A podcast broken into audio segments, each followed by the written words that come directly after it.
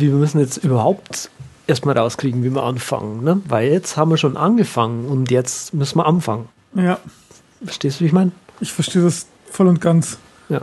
Also für die Zuhörer, ihr wisst es ja normalerweise nicht. Normalerweise machen wir das immer so, dass wir halt uns so unterhalten und dann irgendwann mal ist klar, okay, das war jetzt der Satz, der noch privat war und dann geht die Sendung los. Und jetzt haben wir ja die, also jetzt läuft die Sendung ja schon.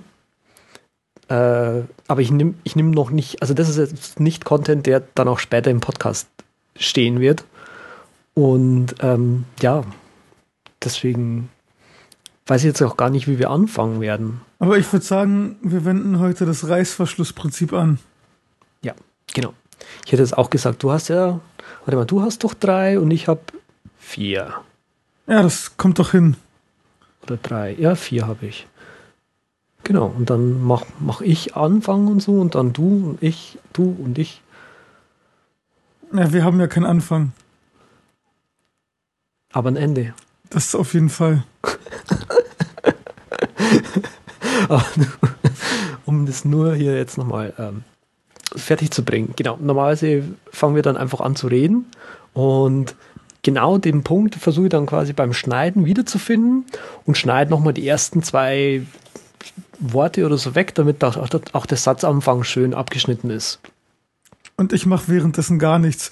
Aber was ich merkwürdig finde, ist ja schon mal, dass du Scriptwriting und danach erst Planning heißt. Das heißt, du schreibst erstmal das Skript und danach planst du, wie du das schreibst. Nein, das sind einfach zwei Begriffe, die zusammengehören. Du, du hast auch AppKit und Coco dastehen. Duh.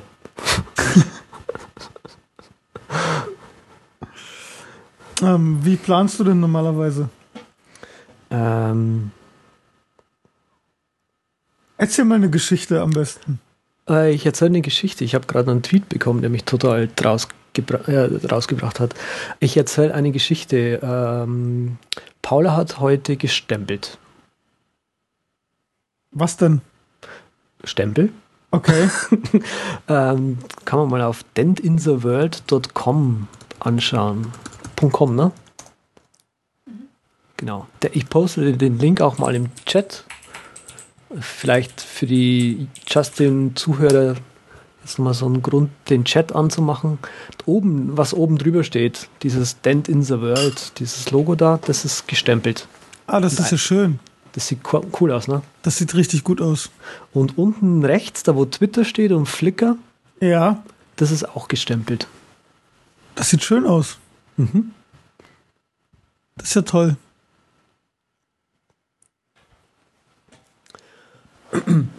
Aber ist das, das ist analog gestempelt oder? Das sind echte analoge Stempel, ja, ja. Also so richtig mit, mit, mit Tinte und Anmalen und Stempeln. Cool. Und Papier, genau, sagt sie gerade. ja, schön. Mhm.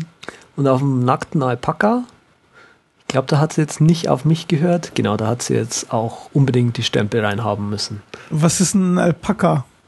Alpaka, was ist ein Alpaka? Ein Kamel, ne? Ja.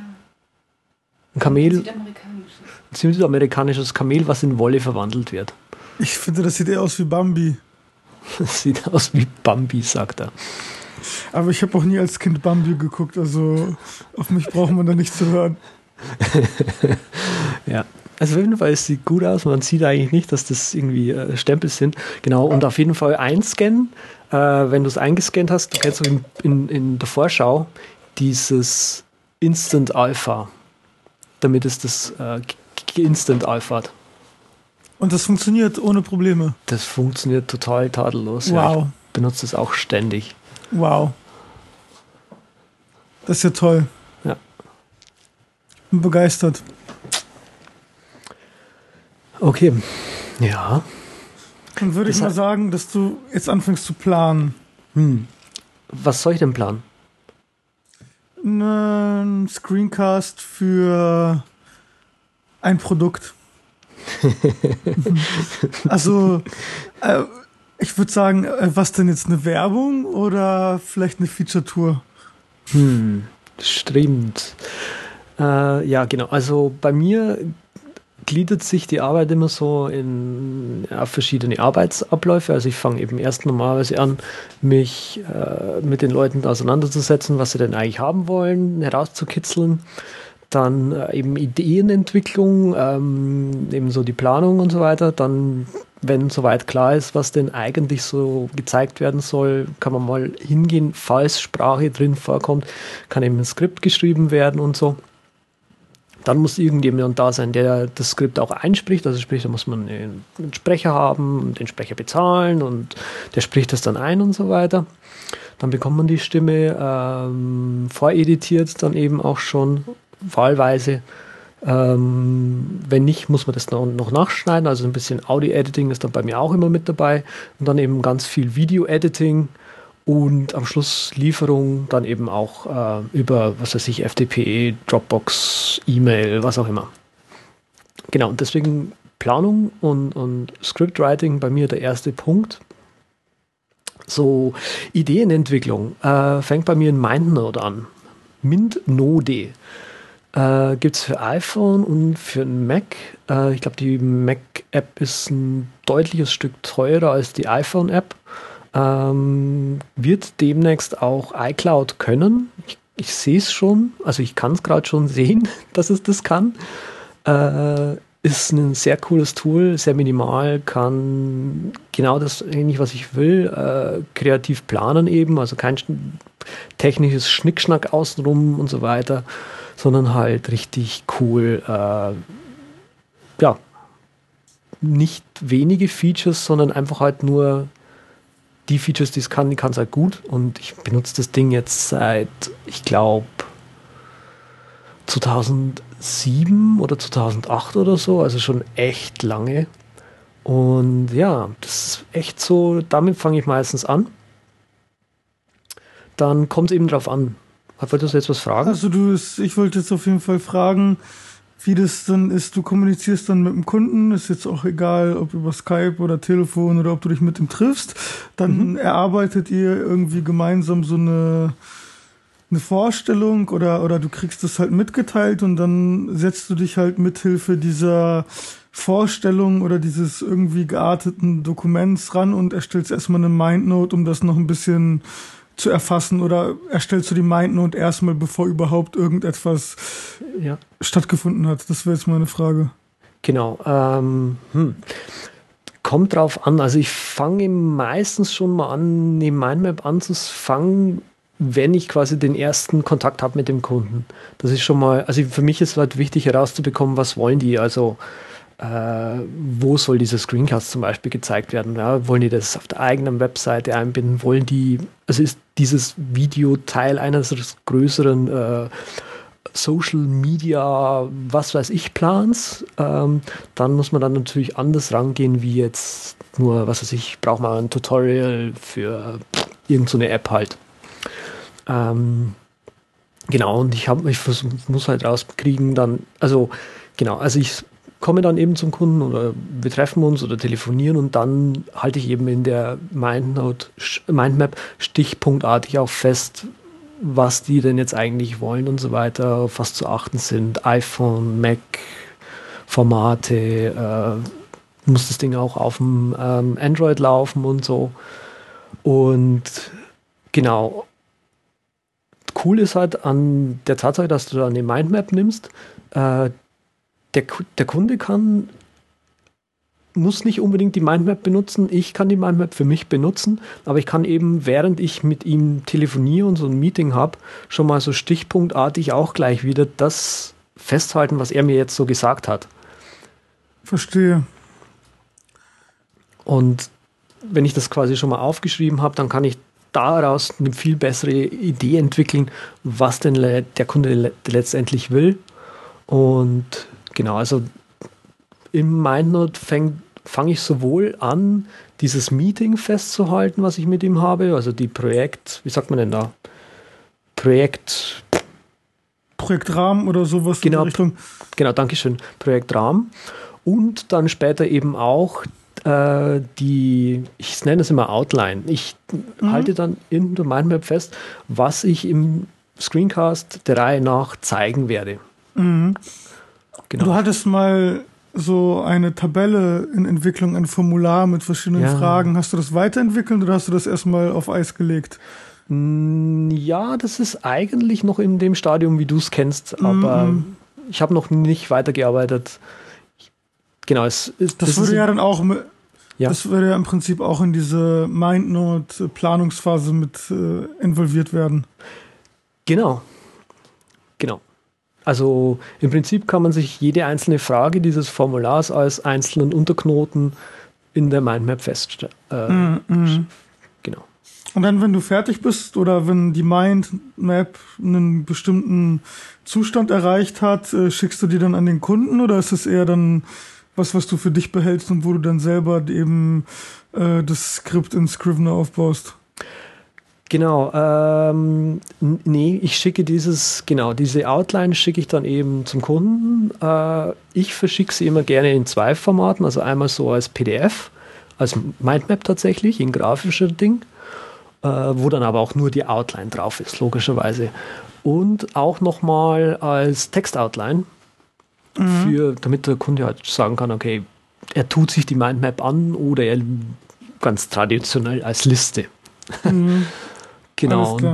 Der muss dann halt einfach absegnen. Weil sonst, ich meine, ich glaube, das ist wahrscheinlich bei dir das Gleiche, sonst du kannst nicht einfach anfangen zu arbeiten und äh, irgendwas machen. Ah, läuft bei mir ein bisschen anders, aber das erzähle ich gleich. Okay. Hast du irgendeinen Workflow, womit du die Mindmap in Scrivener reinbekommst?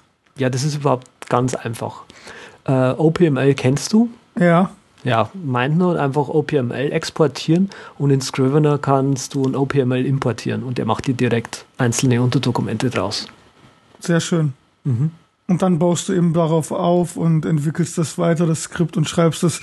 Dann hast du noch Fountain geschrieben. Genau, also, Scriv also lass uns kurz bei Scrivener bleiben. Okay. In Scrivener da gibt es einen Screenwriting oder einen Scriptwriting-Mode. Äh, da ist es das Schöne, du kannst halt da so Szenen festlegen, äh, was da gezeigt werden soll und den eigentlichen Dialog und so weiter. Und dadurch, dass es eben relativ, wie sage ich denn, schmal dargestellt wird, äh, kannst du sehr gut abschätzen, wie lange dieser Teil gesprochen dann später auch im Screencast eigentlich dauert. Das heißt, du kannst ein Gefühl dafür entwickeln, wie lang eine gewisse Szene dann im Screencast eigentlich gezeigt wird. Okay. Scrivener ist sowieso relativ vielseitig, habe ich das Gefühl. Nicht Oh, nur, ja. wenn du Bücher schreiben willst, sondern auch Manuals oder eben Skripte. Ist schon sehr, sehr interessant. Hm. Ich habe irgendwie noch nie den, den Drang gehabt, das auszuprobieren oder zu benutzen. Hm. Ich weiß halt erstmal nicht, wofür. Ja, Ist halt für Hm. mich jetzt schwer, weil ich also außer Handbücher und Programmieren schreibe ich ja dann eigentlich relativ wenig. hm. ja bei und mir. und. Fountain ist jetzt irgendwie, hört sich ziemlich wässrig an. Nee, nein. Fountain, äh, Markdown kennst du, ne? Schon mal gehört. Ja, irgendwann mal. Genau, gut. Äh, jetzt haben sich ein paar Leute zusammengesetzt und quasi Markdown erweitert, sodass du Scriptwriting machen kannst in Markdown. Und das haben sie Fountain getauft. Und das funktioniert irgendwie mit Scrivener zusammen. Äh, nee. Aber du kannst halt ganz normal dein, Mar also dein, dein Skript schreiben in Markdown und dann eben irgendwie exportieren. Und ähm, Also du schreibst, um das nochmal klarzustellen, in Genau. Scrivener in Markdown. genau, ich schreibe in Scrivener in Markdown. Okay, alles klar. Und du Und- kannst halt eben auch diese Fountain Syntaxelemente in Scrivener verwenden. Nee, leider nicht. Ah, Das okay. kommt vielleicht noch. Das habe ich jetzt nur so hingeschrieben, weil ich mit dem gerade so eben so ein bisschen herumexperimentiere. Das Schöne an Fountain wäre eben, dass ich nicht mehr in Scrivener schreiben müsste. Ah, alles klar. Das heißt, ich kann dann auf dem iPad genauso schreiben wie auf dem Rechner und habe auch keinen klar. Stress mehr. Und wie spielt da jetzt Vim mit rein in diese ganze äh, Script-Writing-Phase? Vim einfach nur als generelle Text-Editing-App. also sobald ich irgendwas mit Text editieren muss, findet das normalerweise in Vim statt. Aber eigentlich, das, äh, das eigentliche Schreiben des Skriptes ja dann nicht, weil es in Scrivener stattfindet, oder? Äh, das Fountain zum Beispiel schreibe ich jetzt auch eher im Vim. Mhm. Schau mir das im Markt an, weil Markt kann auch Fountain. Also ja. über Umwege, aber kann's. Mhm. Genau. Okay. Aber so an sich, also eher so kleinere Sachen, sondern wenn du, wenn du wirklich dann das Skript schreibst, dann bist du im Scrivener-Modus und haust es da raus, oder? Also Vim ist hm. dann halt eben nur das Tool, was nebenbei verwendet wird.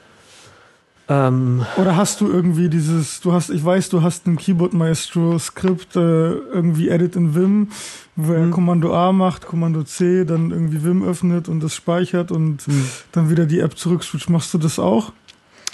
Nee, eigentlich nicht. Also wenn ich mal in Scrivener drin bin, dann schreibe ich da auch runter. Ich weiß nicht, was an, was an Scrivener so besonders ist, aber wenn ich Scrivener offen habe, vielleicht bin ich einfach nur dran gewöhnt, vielleicht ist es einfach nur so ein Gewöhnungsding. Wenn Scrivener offen ist und ich habe die Datei offen und mein Cursor blinkt da, dann will ich schreiben. Okay. Alles klar. Ja. Äh, ja, Wim, Wim eigentlich dann seltener, aber sobald es halt irgendwie auf den Server geht oder eine E-Mail aufsetzen oder so, äh, obwohl E-Mails aufsetzen mache ich auch schon ganz häufig in OmniFocus. Okay, das ist ja interessant. Also das musst du jetzt mal erläutern. Muss ich das erläutern? Okay. Ähm, ja, also Kommentarfeld in äh, OmniFocus kennst du. Ja, das benutze ich die ganze Zeit. Genau, ich auch, um E-Mails aufzusetzen. Also ich, ich schreibe mir da Mail an, bla bla bla, schicken, äh, versuche herauszubekommen, ob bla bla bla. Und dann schreibe ich halt ins Kommentarfeld rein die E-Mail. Hat er den Vorteil, ich habe die E-Mail immer mit mir dabei. Und theoretisch könnte ich sie auch vom iPhone aus äh, verschicken, wenn ich wollte. Und wieso schickst du die Mail nicht gleich ab? äh, weil manche E-Mails einfach mal ein bisschen Zeit brauchen. Okay, alles klar, verstehe. Okay, war jetzt vielleicht eine blöde Frage, aber ich habe mich jetzt ein bisschen gewundert. Also was, was ja, ja. ich eben habe, ist äh, eben der Warten auf, Waiting for Context, wo ich dann auch direkt aus Mail meine Inbox durchgehe und dann eben als, als Task das hinzufüge und dann auch aus OmniFocus im Prinzip so die Mail, auf die Mail antworte, aber ich äh, benutze hm. dann das Kommentarfeld nur dafür, um nochmal den Kontext zu sehen. Also okay. ich, schrei ich schreibe nicht, nicht in OmniFocus, sondern wirklich nur in Mail. Ja, also kommt drauf an. Manche okay. E-Mails, also so, so, so Kundenakquise zum Beispiel, die handhabe ich ganz gerne über OmniFocus. Also Leute bei irgendeiner Veranstaltung kennengelernt, ja, dann mache ich mir einen Omnifocus, einen Kommentar, Recap, was weiß ich für eine Veranstaltung. Und dann schreibe ich halt die Leute rein, die ich da kennengelernt habe und mit denen ich nochmal Kontakt aufnehmen möchte. Und da brauche ich halt manchmal einfach ein bisschen länger. Mhm, alles klar. Ja, hört sich eigentlich ganz gut an. Ja, wenn ich schreibe, dann, dann schreibe ich meistens in Xcode oder ein Mail, aber Support will ich ja jetzt heute nicht, nicht erläutern. Ja, mit was programmiert man denn eigentlich in AppKit?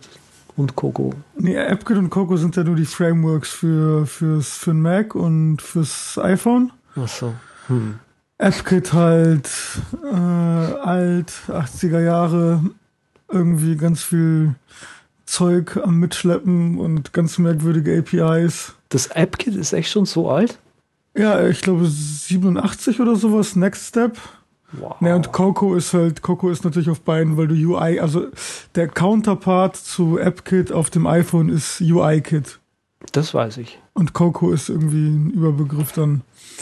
Und der UI-Kit ist teilweise schöner, aber teilweise dann auch ein bisschen eingeschränkter. Aber was halt richtig gut ist, ist die, die grafische Unterstützung, wenn du irgendwelche Sachen animieren willst, äh, irgendwie auf dem Bildschirm bewegen willst, dann ist das richtig schön auf dem auf dem iPhone oder iPad, aber auf dem Mac geht das hm. dann nicht immer so flüssig vonstatten. Ja, und halt Xcode. Ich habe eben versucht, irgendwie dieses Accessorizer zu benutzen, habe mir den Shortcut immer noch nicht gemerkt. und voller Peinlichkeit wahrscheinlich das Tool erstmal aufgegeben. Aber die Xcode Autocompletion, die funktioniert immer, immer besser. Ja. Und die reicht halt auch für, für viele Sachen.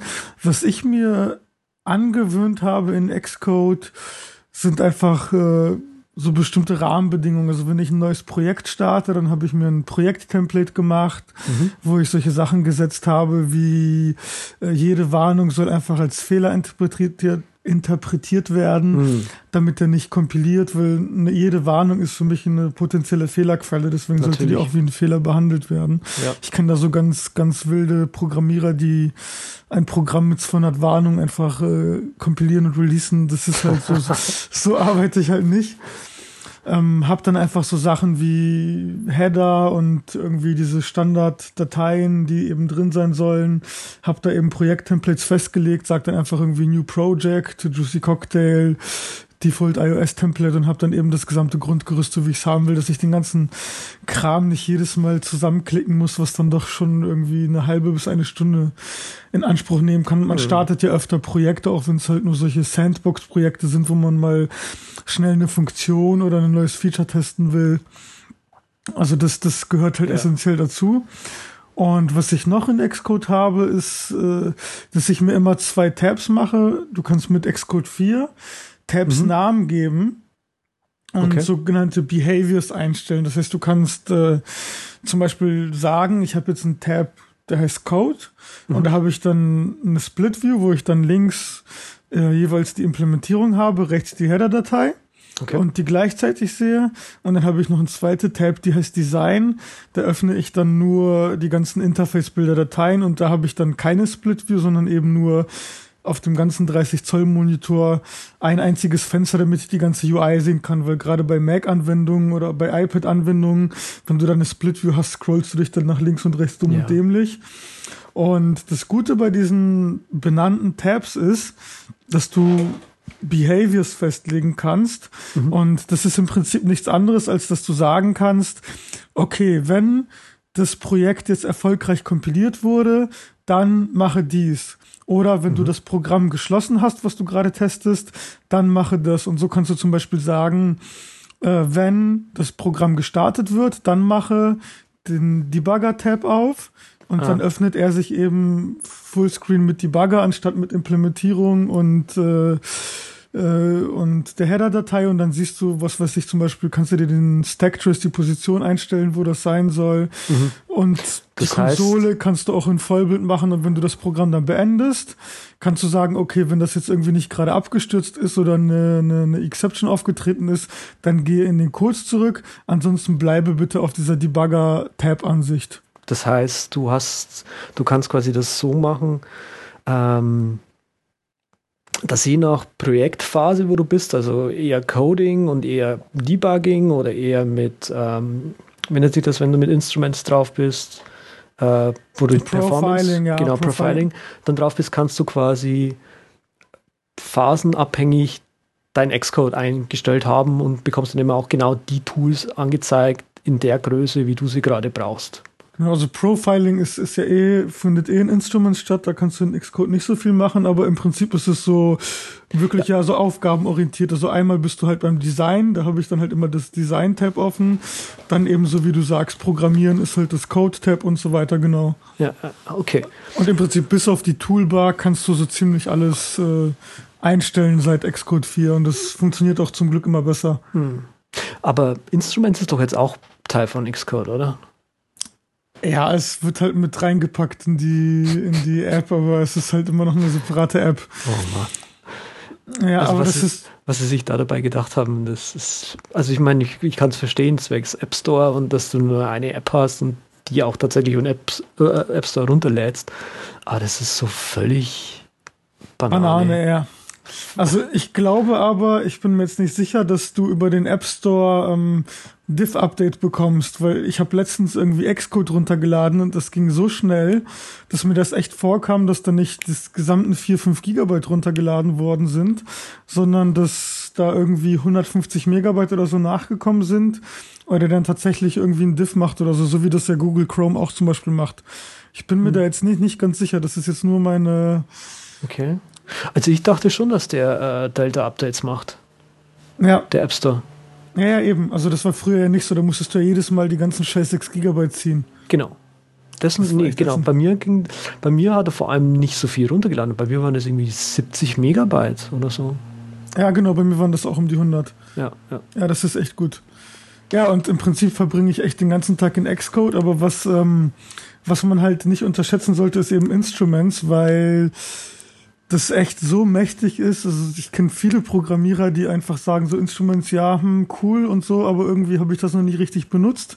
Aber wenn man dann einfach mal sich das mal anschaut, es gibt auch einen schönen Developer Guide für Instruments von Apple und dann mal einige Tools austestet, wie irgendwie das Memory Leak Tool, womit du Speicherlecks erkennst oder ähm, was weiß ich jetzt, äh, Festplattenzugriffe oder allgemein Speicherverbrauch. Also du kannst damit so unheimlich viel analysieren und auch verbessern.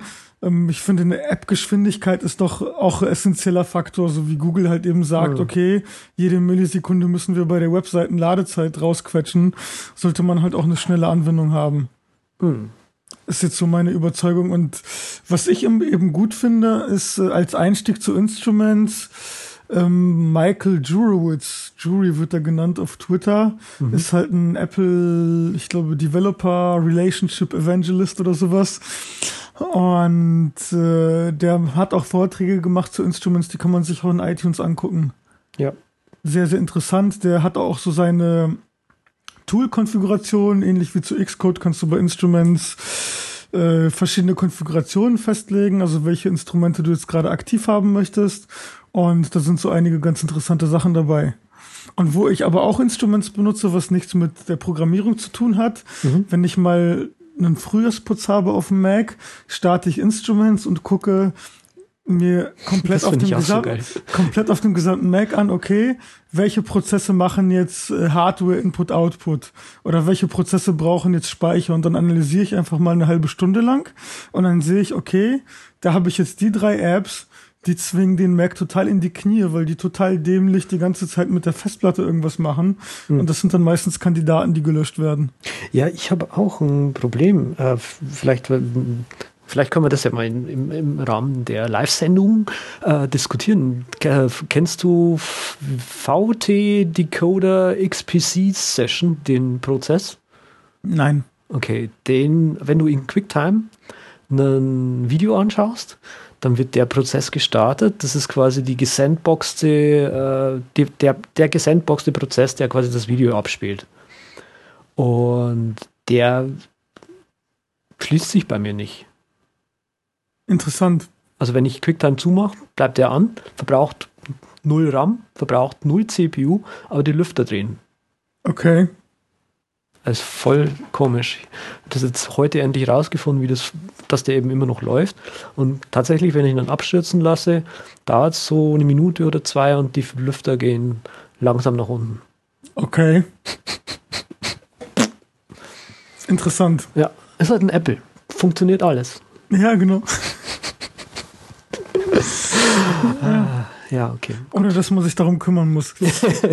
Ja, genau. Ja, Okay. um jetzt mal von der Programmierung vielleicht irgendwie ein bisschen wegzugehen. Ja, genau. Ähm, soll ich jetzt noch mal meine, meine Tasks, To-Dos, Sachen? Genau, ich wollte jetzt hier bei dir, du, wir haben jetzt über Xcode gesprochen, Instruments ist ganz wichtig.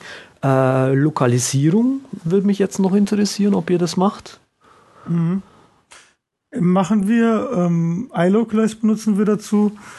Ist jetzt irgendwie ein Tool, das okay ist. Also man muss sich ein bisschen dran gewöhnen und äh, ja, im Prinzip hat man links die englische Seite, rechts die dann lokalisierte Seite und lokalisiert alles durch und du kannst dann mit der Zeit Glossare aufbauen, Wörterbücher eben und wenn du dann ein Projekt öffnest, kannst du sagen, hier nimm alles aus dem Glossar und übersetz halt alles, was ich schon mal früher übersetzt habe und viel mehr gibt's da eigentlich nicht zu sagen. Okay, also äh, welche Sprachen macht ihr? Englisch, Deutsch? Deutsch, ja.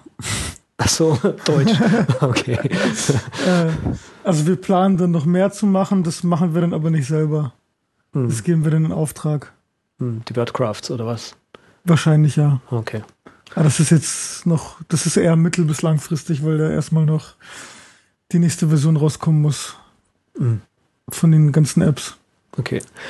Okay, äh, bleiben wir dann aber vielleicht kurz mal beim Coden. Äh, Source Code Verwaltung, also Git? Git und irgendwelche besonderen Tools. Also ich benutze Git merkwürdigerweise nicht in Xcode, obwohl das angeblich auch ganz gut funktionieren soll, sondern mhm. was ich mache oder was ich immer die ganze Zeit sowieso gemacht habe, auch als ich noch Git nicht benutzt habe, sondern Subversion, immer Terminal, äh, ja, Kommandozeilen-Interface, ja. Das fand ich immer am besten und ich habe zig GUIs durchprobiert und bin nie klargekommen und habe dann irgendwann das Gitbox ausprobiert und irgendwie passt das in meinen Workflow und ich muss sagen, ich benutze das irgendwie immer öfter. Ja. Also ich weiß, du benutzt äh, Tower. Tower. Und ja, komme ich einfach nicht drauf klar. Ist mir einfach zu viel, weil ich bin echt der Terminal-User und Gitbox ist so ein Barebones äh, Rapper um die Git CLI drum und deswegen ist das für mich okay. Aber was ich im Prinzip mache, ist folgendes. Mhm. Ähm, ich code in Xcode.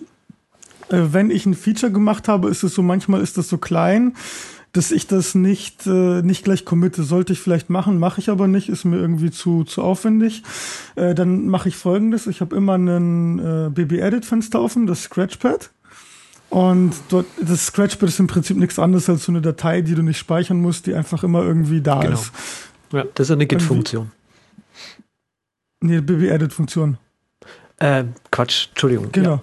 Mhm. Und da habe ich dann so mehr oder weniger in Markdown, schreibe ich irgendwie alles Mögliche rein. Also die Datei, die wird auch mittlerweile immer länger, aber du kannst die halt auch oben über diese, diesen Navigator kannst du auch die einzelnen Punkte nachsteuern. Und dann, wenn ich halt was implementiert habe, eine kleine Funktion, mhm. dann schreibe ich das erstmal in das Scratchpad rein und mache dann halt erstmal schön in Xcode weiter, bis ich dann vielleicht irgendwie zwei, drei Funktionen habe, die dann im Gesamtpaket sozusagen irgendwie ein Commit rechtfertigen so und dann mache ich eigentlich nichts anderes als entweder in Gitbox reingehen oder ins Terminal und kopiere mir dann aus dem BB-Edit Scratchpad die drei Sachen ra raus und nehme das dann einfach als, als Git-Kommentar. Mhm. Und so spare ich mir dann später das Ganze durchgehen, okay, wo habe ich jetzt was geändert, was habe ich da gemacht, ja, sondern ja, mache das ja. quasi gleich, gleich im, im, in dem gleichen Schritt eben. Okay.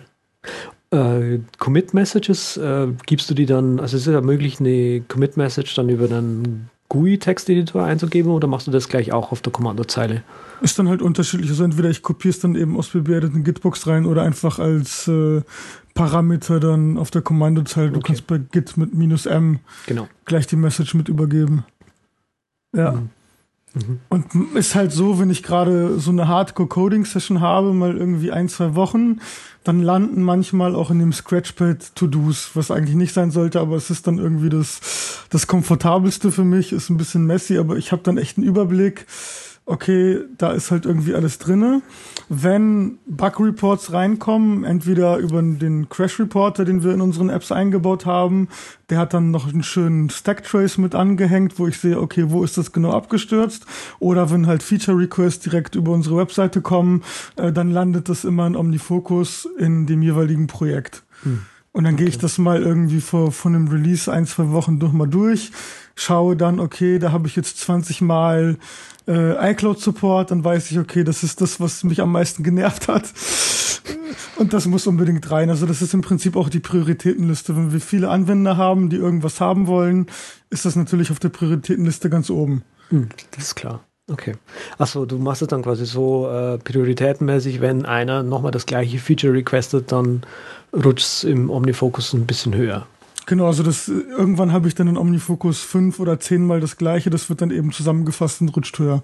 Mhm. Okay. Cool.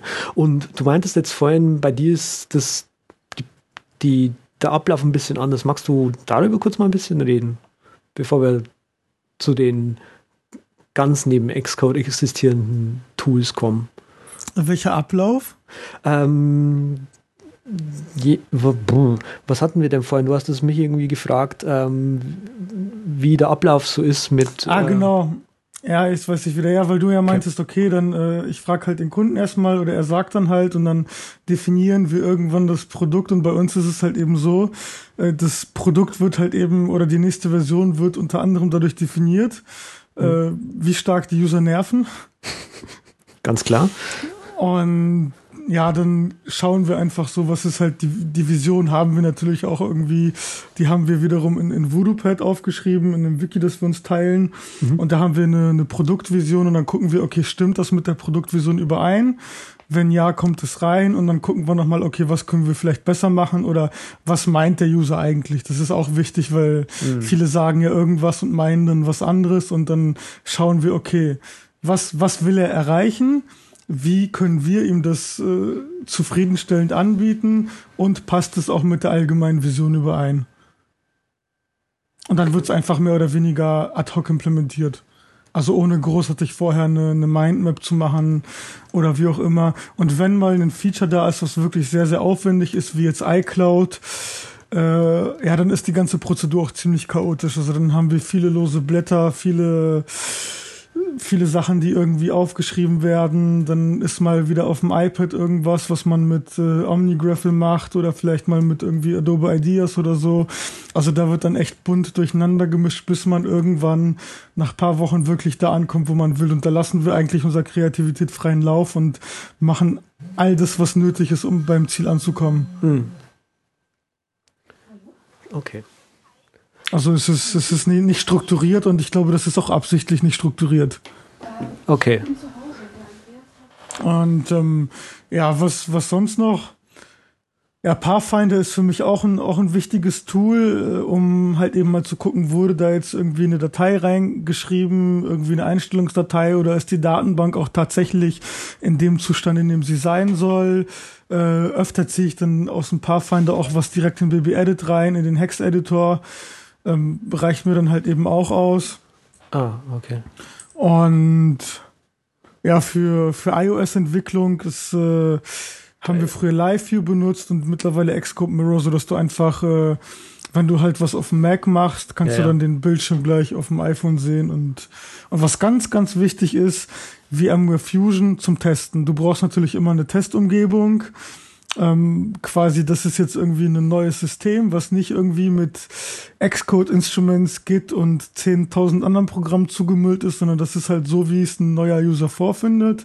Und dann wird's halt eben da getestet. Und wenn du iCloud testest, dann habe ich halt meistens irgendwie drei, äh, drei Line-Installationen am Laufen und äh, teste das dann eben in drei VMs. Deswegen halt auch 16 Gigabyte RAM. Anders geht's gar nicht. Hm. Ach so, verstehe. Okay. Ja, äh, Virtualisierung, das sind alles OS 10 Server oder sind das normale Lions? Äh, das weiß ich gar nicht. Das ist das, was halt funktioniert. Also ich glaube, Snow Leopard ist Server-Lion, weiß ich gar nicht. Ach so, und das Lion, das kann man auch so virtualisieren? Ja, ich glaube ja. Ich bin mir nicht ah. sicher. Und äh, ja, da läuft es über einen Chat-Folder. Also ich kompiliere es halt, äh, mache den Debug-Folder, wo dann das kompilierte Produkt äh, gespeichert wird, share den dann über die virtuelle Umgebung und starte das dann eben dort. Verstehe. Ja, das ist klar, natürlich.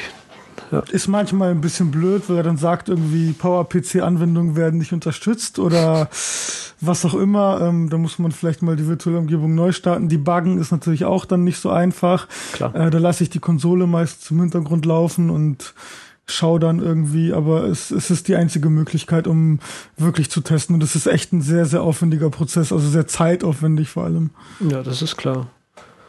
Ja, ja und bei dir ist das Video-Editing zeitaufwendig wahrscheinlich. Äh, ja. Also ich glaube, glaub, das Video-Editing plus das Motion Graphics erstellen ist bei mir so das, womit ich am meisten Zeit verbringe. Wie machst denn du das?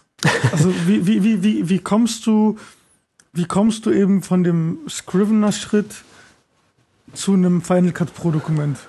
Oder wie auch immer. Genau, ähm, ist unterschiedlich. Das kommt immer aufs Projekt an. Also äh, nehmen wir mal an, irgendwie, ich kriege, sagen wir mal ein Tutorial. Genau. Ähm, hat jetzt irgendwie ein Sprecher eingesprochen, dann kriege ich die Audiodatei, sagen wir mal, der Sprecher hat auch das schon vorgeschnitten, dann würde ich jetzt hergehen, mir quasi die Audiodatei ähm, aufs iPhone tun. Also ich mache das dann über Dropbox und äh, hochladen und dann in der Dropbox-App favorisieren, dass es auch runtergeladen wird auf der iPhone. Äh, iPhone. Und dann im Prinzip äh, logge ich mich in einem speziellen User-Account ein, der eben dann äh, Bild den Bildschirm, äh, sagen wir mal, jetzt gehen wir mal vom ganz einfachsten Fall aus, dass es eben ein Mac-Screencast äh, ist von einer Mac-App gehe ich in einen äh, User-Account rein, der die Bildschirmgröße schon so eingestellt hat, wie eben dann später der Screencast auch sein soll. Also sprich, wenn es eben so eine 720p Auflösung sein soll, dann ist der halt auf 1280 x 720 Pixel eingestellt. Äh, das ist erwähnenswert, sage ich jetzt mal, weil das keine Standardeinstellung ist. Und ähm, Dazu benutze ich äh, Switch Res X und zwar kann man da eben äh, ja, jede beliebige Bildschirmgröße einstellen und äh, genau kann eben dann im Monitor auch die, äh, die Dimensionen beibringen, die eben dann der Screencast auch haben soll. Weil du hast das Screencast oft das Problem, das soll auf einer Webseite gezeigt werden und selbst die Größe, die du dann hast, ist immer noch viel zu groß und muss noch runterskaliert werden. Das heißt, du musst eigentlich bei der Aufnahme schon was nehmen, was, was einen guten Kompromiss gibt zwischen Skalierbarkeit und ähm, Bildschirmauflösung. Genau, und dort nehme ich dann auf mit Screenflow oder Camtasia. Camtasia für Mac, vor Mac, Entschuldigung. Das, das war mal eine Windows-Software, oder? Die wurde dann irgendwann portiert oder wie war das? Nee, das ist immer noch eine Windows-Software. Die haben zwei Produkte. Die haben einmal das Camtasia Studio, das ist die Windows-Anwendung, und einmal die ähm, Camtasia for Mac heißt das. Ist auch im App Store. Mhm. Können beide fast das gleiche. Das Screenflow ist ein bisschen schöner zu bedienen, sieht auch schöner aus. Äh, ist unter Mac eigentlich das Tool, äh, sind der Marktführer, aber Camtasia hat ein paar echt coole Features, wo sich die Screenflow-Jungs was abschauen könnten. Vor allem sind sie beim Bugfixing besser wie Screenflow. Also ich weiß nicht, irgendwie, ich habe 2010 oder so ein paar Bugs eingereicht, die sind immer noch drin. Und das sind okay. wirklich schlimme Bugs. Also das sind Bugs, da, da, da, ziehst du eine Datei in Screenflow rein und die App crasht hundertprozentig. Wow. Also ich benutze Screenflow nur ab und zu mal für, für kleinere Edits und da geht das eigentlich. Ähm, aber das war früher, war das wirklich ziemlich crashy und dann irgendwann ist es ein bisschen besser geworden. Aber naja, du arbeitest ja viel intensiver damit. Ja, natürlich. Ähm, ja, genau. Was ja. Jetzt habe ich den Faden verloren. Merkt man das? ja, äh, Genau, ähm, nimm dann eben auf. Wie gesagt, ich habe den Sprecher auf dem Ohr und während er, also ich drücke dann quasi Play und während der Sprecher spricht, führe ich dann quasi mit meiner Maus diese Aktionen aus. Das ist auch das Schöne dann am Scriptwriting. Im Script stehen nämlich die Aktionen schon drin, die ich dann später ausführen werde.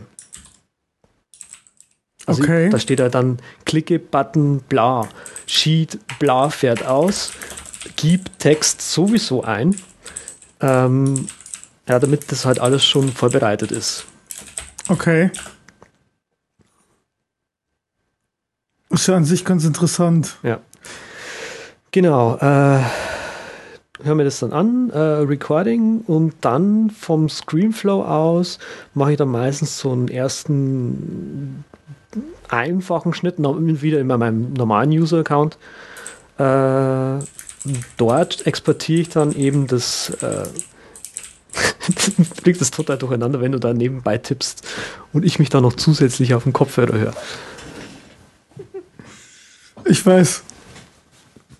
Ich mache es aber nicht absichtlich. Ich weiß. äh, okay, also im Screenflow mache ich dann eben noch mal einen ersten Basic Edit und äh, exportiert dann mit der Lossless-Funktion. Äh, sprich, da kommt dann Apple Animation mit 30 Frames per, pro Sekunde raus. Äh, und ja, was ich da eben normalerweise, normalerweise im Screenflow mache, ist halt so pff, die, die Stellen halt rausschneiden, die ich verpatzt habe. Ähm, Zooms und so weiter mache ich eigentlich auch am liebsten gleich im Screenflow. Ähm, was ich nicht mache, sind so Klick- und äh, Tab-Animationen in ScreenFlow. Okay. Ähm, Wo machst du das? das mache ich dann im Final Cut. Nee, im Motion, Okay. Entschuldigung. Also im Okay. Final Cut kommt dann alles zusammen, aber im Motion mache ich dann den eigentlichen Tab-Effekt.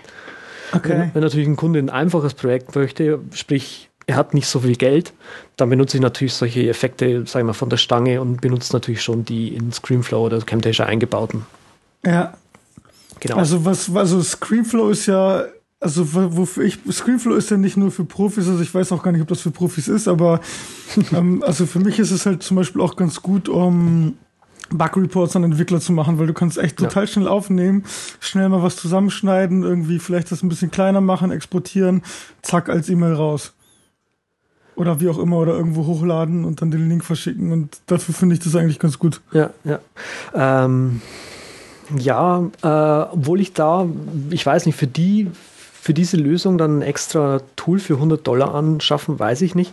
Du kannst es auch Ist das mittlerweile so teuer? ja, das war schon immer so teuer. Echt 100, jetzt? 100 Dollar kostet das Teil.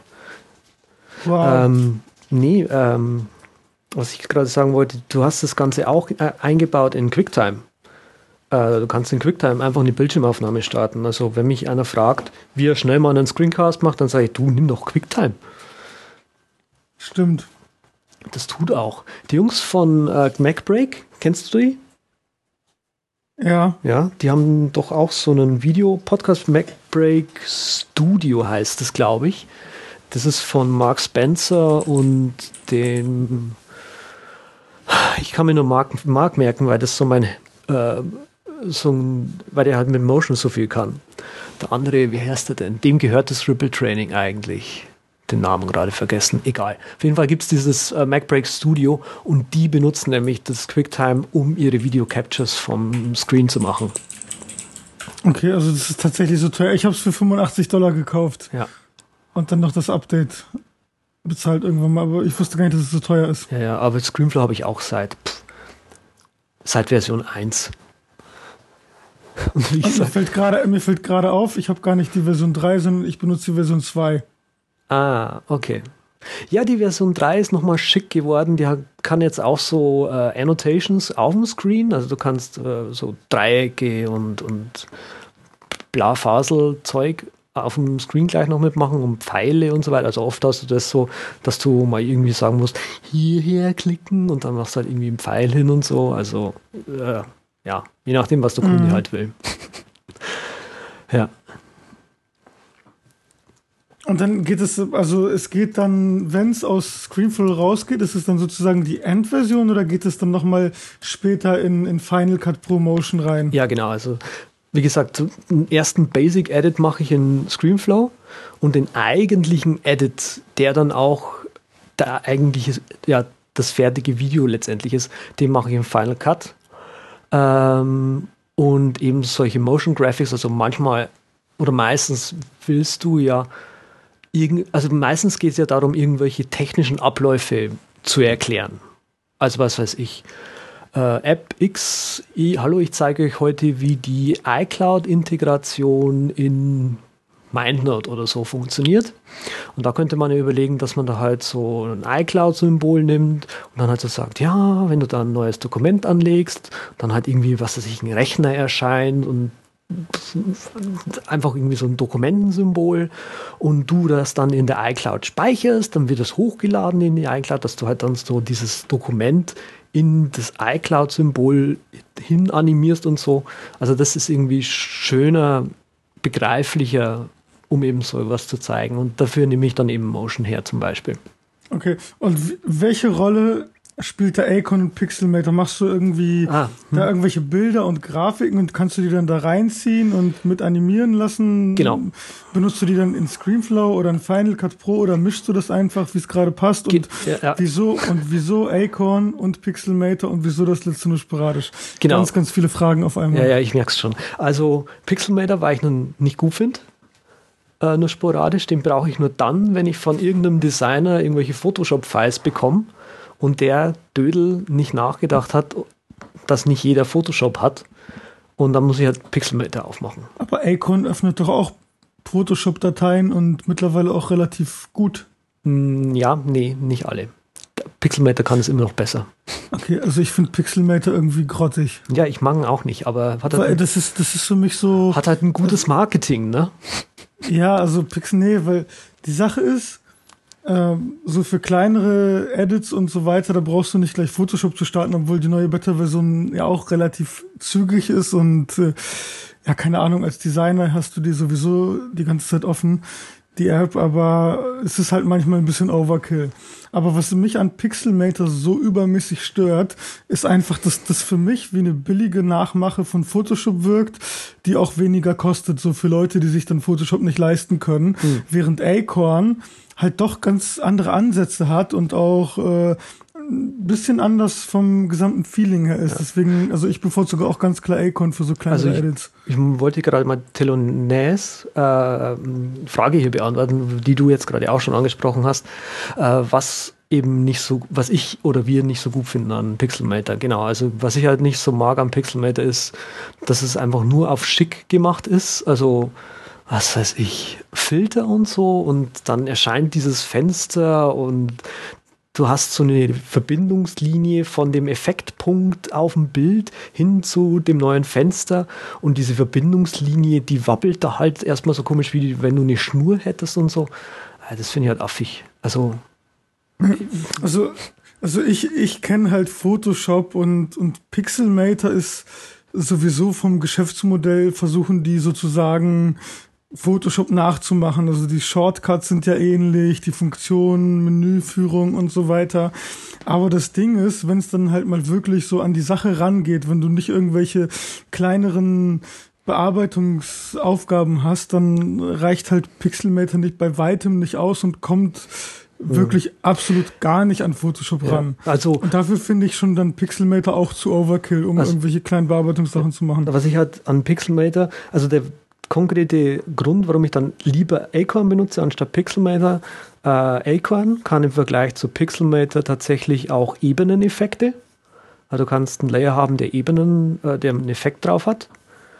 Äh, und ein zweites Feature, was ich total häufig brauche, ist, äh, wenn du C drückst für Crop, versucht Acorn quasi die Pixel, die außenrum sind und weiß, äh, schon mal wegzuschneiden, irgendwie intelligent, so und versucht quasi rauszubekommen, was du denn jetzt eigentlich croppen willst.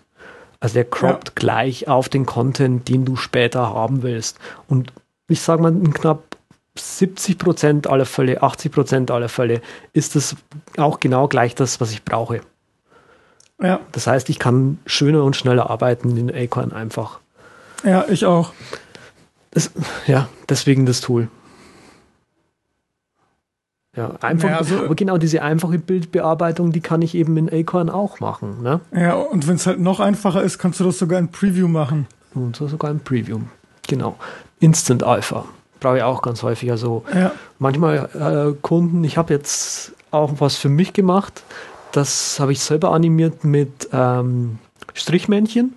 Und die Strichmännchen habe ich halt gezeichnet auf ein Blatt Papier und eingescannt. Und äh, die halt in die Preview geschmissen. Dort mit Instant Alpha den Hintergrund weggemacht oder die, die, das Papier halt weggemacht, halt transparent gemacht. Und dann bleiben immer noch so ein paar Staubkörnchen über und die kannst du halt dann nochmal mit dem ähm, Viereck-Tool im Preview wegmachen. Und dafür ist Preview auch total geil. mhm. ja Aber das stimmt. wo ich jetzt drauf gekommen bin, äh, GIMP. Also, ja, Ja, da ist ja der Nasendackel so totaler Fan von, aber ich finde. Nee, GIMP nicht mehr. äh, Nicht mehr. Nicht mehr? Nee, das ist schon länger vorbei. Aber GIMP habe ich festgestellt, es gibt ja total viele äh, Photoshop-Brushes. Ne? Also kannst du auch kaufen und kostenlos gibt es tausende im Netz. Der GIMP ist ein Tool, der die Photoshop-Brushes öffnen kann. Ich weiß. Okay, gut. Ich weiß. Aber ich fand das, also es gab mal einen Versuch, die UI auf dem Mac anzupassen, damit das nicht so X11-mäßig wirkt. Aber ich weiß nicht, wie weit das jetzt vorangeschritten ist und wie sich das anfühlt. Als ich das vor zwei, drei Jahren noch benutzt habe oder versucht habe zu benutzen, war das irgendwie, als ob ich eine Linux-Anwendung auf dem Mac benutzen würde und du konntest es nicht mal kopieren und einfügen zwischen einer Anwendung und GIMP. Hm. Ja, ja, das stimmt. Aber das, glaube ich, kann an X11 inzwischen, dass es das Clipboard synkt. Ja, aber es sieht immer noch übermäßig hässlich aus. Ja, es ist hässlich, gut. aber ich kann jetzt äh, nicht unbedingt danach gehen, ob ein Tool gut aussieht, wenn es die Funktion kann, die ich brauche. Und dann kann man das auch einsetzen. Frag mal einen Designer, ob er Tools benutzt, die hässlich sind. Natürlich tut er das. Ja. Äh, komm, Photoshop. Ist jetzt wirklich nicht hübsch, oder? Ah, das Neue sieht ganz nett aus. Bäh. Ja, finde ich nicht. Bäh. nicht, dass ich es gesehen hätte oder getestet hätte. Hast du übrigens dieses Video gesehen von dem einen Typ, der dann die Features vorgestellt hat? Wie hieß denn der? Äh, ich habe den Namen vergessen, aber die haben da irgendwie so ein Video veröffentlicht und dann so, bla, der hier zeigt jetzt seine Lieblingsfeatures im neuen Photoshop. Und ich bin vom Rechner gesessen und habe gedacht, wer? Wer? Ich weiß nicht, wie er hieß. Ja, aber wer braucht das? Oder, oder du hast jetzt gerade den Satz nur halb zu Ende gebracht. Nee, wer braucht das? Also wer Ah, ist, okay, ja. ich habe gesagt, wer ist das? Ah, okay. Ja, ich weiß nicht, wer das braucht. Also einige, zum Beispiel das neue Crop-Tool in Photoshop ist mal richtig geil. Also das funktioniert jetzt umgekehrt, dass du nicht mehr das Crop-Tool benutzt und das irgendwie auf dem Bild ausrichtest, sondern du bewegst das Bild, so dass es in das Crop-Tool passt. Hört sich jetzt alles ziemlich komisch an, ist aber sehr intuitiv. Mhm. Er ist echt gut. Und zum Beispiel, was natürlich bei, bei Photoshop jetzt auch gut geworden ist, dass du mit ähm, verschiedenen ähm, Smart-Objekten, Vektorobjekten pixelgenau zeichnen kannst, was sehr, sehr wichtig für Interface-Entwicklung ist. Wenn du was auf dem, auf dem iPhone machst oder auf dem Mac, willst du natürlich, wenn du ein Rechteck zeichnest, Mhm. soll das nicht auf einem halben Pixel liegen, damit die Linie dann verwasch, verwaschen, verwischt, verwuschelt aussieht. Äh, was Acorn auch noch kann, ist, ähm, wie heißt denn das? Copy-Paste? Copy, ich- Copy-Move heißt es, glaube ich. Äh, ich vergesse den Shortcut immer. Ich muss immer, wenn ich es brauche, im, im, im, im, im äh, Manual nachschauen.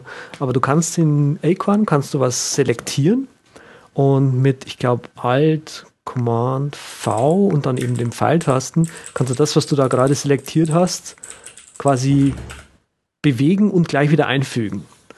Und das kannst du Okay. sehr, sehr gut dafür einsetzen, wenn du zum Beispiel so Interfaces hast und dann, äh, was weiß ich, du willst, dass die, äh, du willst die Menübar oben ein bisschen länger machen oder äh, irgendwelche Icons aus einer Menübar raus retuschieren quasi. Dann selektierst du dir quasi einen Teil von der Menübar, der halt kein Icon hat und copy moves den dann dorthin. Genau. Ja. Das mache ich auch so.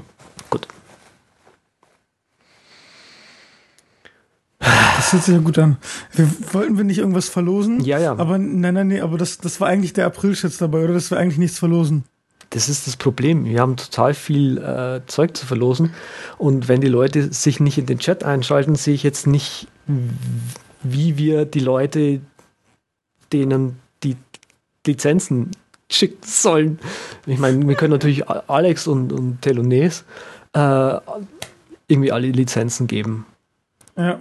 Alle Leute, die uns gerade zuhören, könntet ihr, also vielleicht könnt ihr euch als Gast im Chat einloggen und uns irgendwie mitteilen, wer ihr seid. Ansonsten äh, vielleicht einfach kurz einen Tweet an @sosumishow schicken, damit ich weiß, dass ihr da seid. Und wir haben nämlich tatsächlich viel Software jetzt einfach herzuschenken. Ja. Also wir haben, ich weiß nicht, 30, 40 Lizenzen oder sowas insgesamt. Warte mal, 15, 15, 20, 25 und 6, 31. 31. Ja, aufgerundet 40. Und insgesamt 1, 2, 3, 4, 5, 6, 7 Apps. Okay, Ja. sehr gut.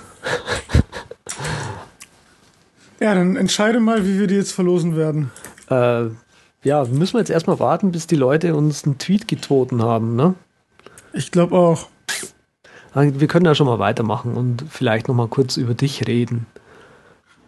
Ja. Ja, mir geht's ganz gut. Gut. Ähm, hast du heute was gegessen, was getrunken? Sonne ja. getankt? Nee, war ja leider schlechtes Wetter. Bei euch Aber weißt du was? Ja. ja. Ja, ab und zu mal ist schlechtes Wetter. Aber weißt du was? Mhm. Weißt du, was ich eigentlich noch mache, außer AppKit, Coco, UI-Kit Entwicklung in Xcode? Ähm, äh, du wirst es mir sicher gleich sagen. Serverentwicklung? Im Prinzip bevorzuge ich lokal zu testen, weil mir das immer irgendwie ein bisschen zu lange dauert, wenn ich irgendwas hochladen soll, um es dann zu testen. Äh, da benutze ich Staun Staun, den äh, Line-Server. Viele benutzen da irgendwie Xamp oder Mmamp oder Lamp oder keine Ahnung was für ein Amp. Und ich komme da eigentlich relativ gut mit dem Line-Server klar, richte mir meistens für ein Projekt eine Domain ein, eine Subdomain, so dass ich dann irgendwie, keine Ahnung, Gebühren.dev.juicycocktail.com habe, dann habe ich irgendwie crashreporter.dev.juicycocktail.com und so weiter. Und die verweisen dann lokal alle auf meinen Server ziehe mir dann meistens den gesamten Ordner in BB-Edit rein, weil ich meistens in, in PHP entwickle.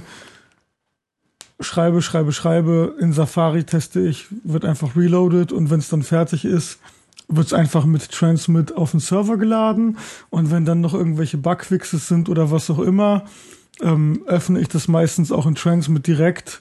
Mit Hilfe von BB-Edit, speichere das dann auch direkt und dann wird es natürlich auch gleich in Transmit wieder reingeladen. Funktioniert echt ganz gut. Und wenn es halt mal was komplizierteres ist oder ein größeres Projekt für unsere Webseite, ähm, dann mache ich es meistens so, dass das halt lokal liegt in einem Git Repository. Und wenn ich das dann auf den Server pushe, habe ich einen äh, Commit Hook auf dem Server, sprich, wenn das auf den Server gepusht wird, weiß der Server automatisch, okay, da ist eine neue Version gekommen, macht damit irgendwas. Und im Prinzip wird es dann so gemacht, dass es dann gleich live geschaltet wird, wenn keine Fehler drin sind. Und äh, ja, ich muss dann gar nichts mehr auf dem Server machen. Mhm. Hört sich gut an, oder? Ja. da ich, da ich ganz, ganz oft äh, eben auch mit, äh, mich mit SSH auf den Server einlogge, ähm, habe ich mir das so konfiguriert, dass äh, automatisch eine Session aufgebaut wird und die Session auch gehalten wird. Sprich, ähm, wenn ich mich einmal auf den Juicy Cocktail Server einlogge, der auch ein Alias hat, einfach JC, also SSHJC gebe ich ein. Äh, mit einem Public-Private Key wird es dann natürlich gemacht, anstatt mit einem Passwort.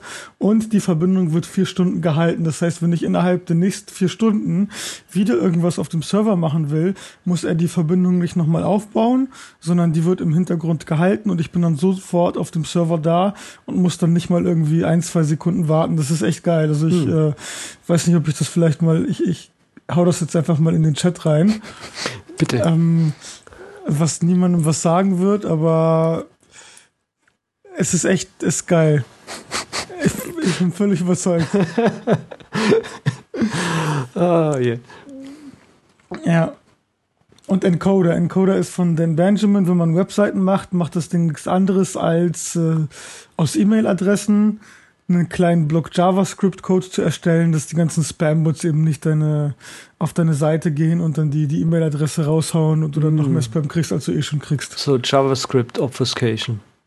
Genau. Mm. Ist nicht immer gut, aber finde ich gut. Und da gibt es auch ein kleines Mac-Utility für, muss man jetzt nicht auf die Webseite gehen von denen, sondern kann einfach ein kleines Tool starten. Man gibt eine E-Mail-Adresse ein, du kannst auch sogar sagen, um uns zu kontaktieren äh, schreib bitte an support.juicycocktail.com und dann kannst du auch sagen, okay, das soll jetzt der Link sein und dann erstellt er gleich den gesamten Text mit dem Link. Ist echt ganz gut. Okay. Das wäre im Prinzip mein Webseitenentwicklungsworkflow. Und ich bin da auch ganz, ganz konservativ. Also ich benutze weder Python noch Ruby noch irgendwas anderes, sondern bleib echt bei PHP und manchmal sogar bei Perl. Aha. Was? Du bleibst bei PHP? Ja, und bei Perl manchmal. Okay. Perl verstehe ich ja nicht. Also, also von der Sprache her. Ach so, ja, weil Ja, Tim Taudi.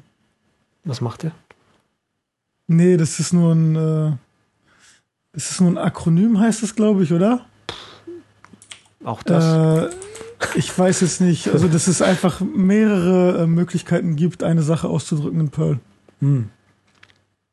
Also, ich bin jetzt auch nicht der Perl-Hacker Ah, oder jetzt sowas. verstehe ich, was du meinst. Ja, ja. Ähm, ja, das hat einen Namen, fällt mir gerade auch nicht ein. Ja, Tim Taudi heißt es nämlich. Und das heißt, äh, there is more than one way to do it. Okay. Es gibt mehr als einen Weg, etwas zu tun. Ja. Klar. Wollen wir dann jetzt vielleicht, also ich glaube, keine Ahnung, also ich glaube, der- Hört sich gut an. herzlichen Glückwunsch. Ja, wo ist denn die Fanfare? So, du hast du nicht, du hast doch vorher gesagt, dass du noch so eine Fanfare vorbereitest und so, so richtig königlich das machst und jetzt fehlt die ganze Zeremonie. Äh, ja, tut sie. Entschuldigung.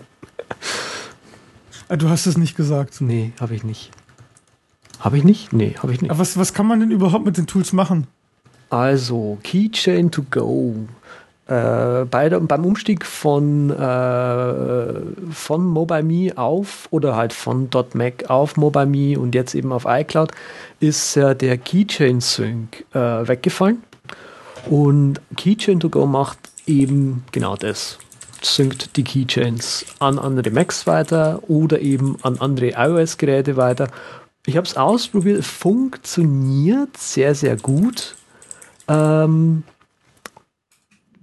also du, du wenn die, die, die Client-App dann eben immer auf dem anderen Rechner offen ist, kannst du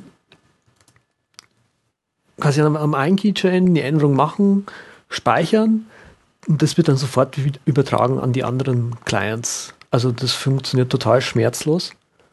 Auf jeden Fall macht es eben die App, synkt Änderungen der in den Keychains auch auf die anderen Devices weiter. Jolly's Fast VNC, muss man das wirklich vorstellen? Raphael? Hallo? ich bin jetzt alleine? Hallo? Ach so, er ist tatsächlich gerade nicht da. Ein Sendefehler. Ah, Okay, ich erzähle jetzt alleine weiter. ihr, die ihr jetzt da noch zuhört, wollt ihr wirklich eine Einführung zu Jolly's Fast VNC haben? Fast VNC ist äh, der Client, den man eigentlich als VNC-User benutzen möchte.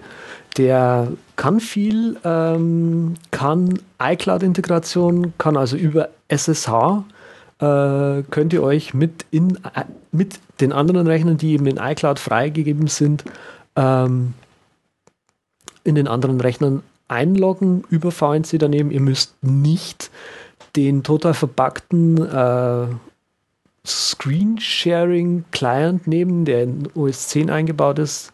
Der hat eben, also bei mir hatte das Problem, dass wenn ich mich einloggen möchte, dass ich mit der Maus nicht klicken kann. Äh, Äh, der hat total viele Bugs. Also ich, ich komme auch nicht auf den klar. Ja. Nicht immer. der, äh, ja. Und das Schöne ist halt, dass er die iCloud-Adressen anzeigt. Ne? Das finde ich sehr cool. Ha- Ja. Aber neulich oder heute, glaube ich, oder gestern war es, stimmt, habe ich einen äh, Artikel entdeckt, wie du SSH zu deinen anderen iCloud-Rechnern machen kannst. Ja, Ja, das ist ziemlich cool. ich weiß. Ja, ich weiß. Vielleicht finde ich den Artikel ja noch und poste ihn in die Show Es ist, ist irgendwie relativ einfach, wenn man da. Ähm, ich glaube, das ist einfach nur irgendwie Member Name. Also früher ging das auch schon mit, äh, mit Mobile Me und .Mac und so. Mhm. Und das ist eigentlich irgendwie eine relativ leicht zu merkende Domain. Ja. Ähm, das letzte Tool, was wir noch vor, also die letzten zwei noch, bleiben wir noch kurz beim, beim Patrick Stein. Ähm, Jollychinks minus, äh, Quatsch, jolly-chinks.de, Jolly äh, mit Y hinten geschrieben, äh, hat uns noch eine weitere App geschenkt und zwar Smart Sogoban. Ähm, ist eigentlich das Sogoban, was du auf dem iPhone spielen willst. Also äh, gibt es sicher auch andere, die äh, auch Sukuban können, aber Suku- Smart Sukuban hat äh, ein cooles Feature und deswegen heißt es eben Smart. Du kann, also normalerweise Sokobahn kennst du, oder?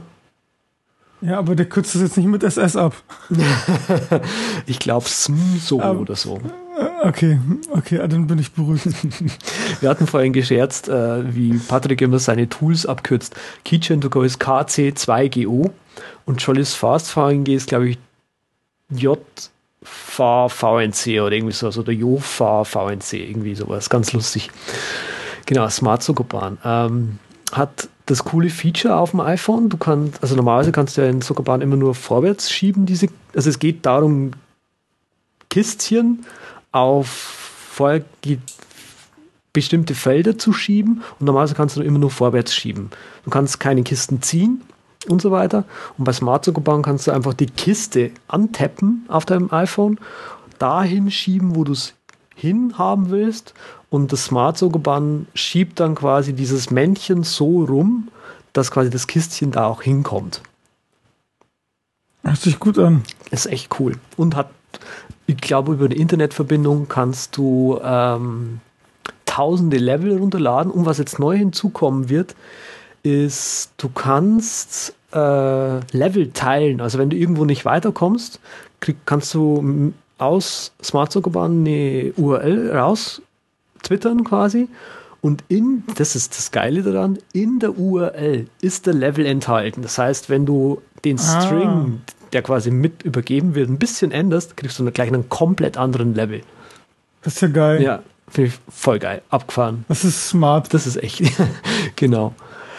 Letztes Tool, wie gesagt, vom Herrn McLemmon. Ähm, Fortissimo macht, ist ein ganz einfaches Tool, macht im Prinzip nichts anderes, als äh, dass es dir erlaubt, global einen Shortcut einzurichten, mit dem du dann in iTunes das iTunes-Volume höher und runter drehen kannst. Und das hat den Vorteil, dass du, ähm, dass die anderen Töne, Warntöne zum Beispiel, noch in normaler Lautstärke wiedergegeben werden. Verstehe. Ganz Hört sich kompliziert an, ist aber relativ einfach. Genau. Also das einfachste, die einfachste Erklärung. Der Herr Neng schreibt auch gerade, dass der Herr Jolly Jinx unter jinx.de, J-I-N-X.de erreichbar ist. Danke. Genau. Mhm. Ja, dann Schauen, Würde ich sagen. Machen wir weiter mit dem Programm, ehe wir den Rest verscherbeln. Wir haben noch. So sieht es aus. Wir haben noch ähm, Where 2 von FutureTab und wir haben noch Sound Prism Pro von ähm, Audanica. Das letzte kenne ich zum Beispiel gar nicht. Das solltest du dir anschauen, das ist ziemlich cool. Mhm. Das würde ich machen. Ja. Sind wir bei deiner Serververdingselung eigentlich jetzt fertig? Ja. ja. Also ich mache äh, vielleicht einmal im Monat, mhm. einmal alle drei Wochen Serverentwicklung und ansonsten hocke ich wirklich in Xcode. Also ich mache, also ich editiere eben ganz, ganz wenig außerhalb von Xcode. Mhm. Also das, was ich schreibe, ist meistens von der Xcode 90 Prozent, mhm. irgendwie 5 Prozent.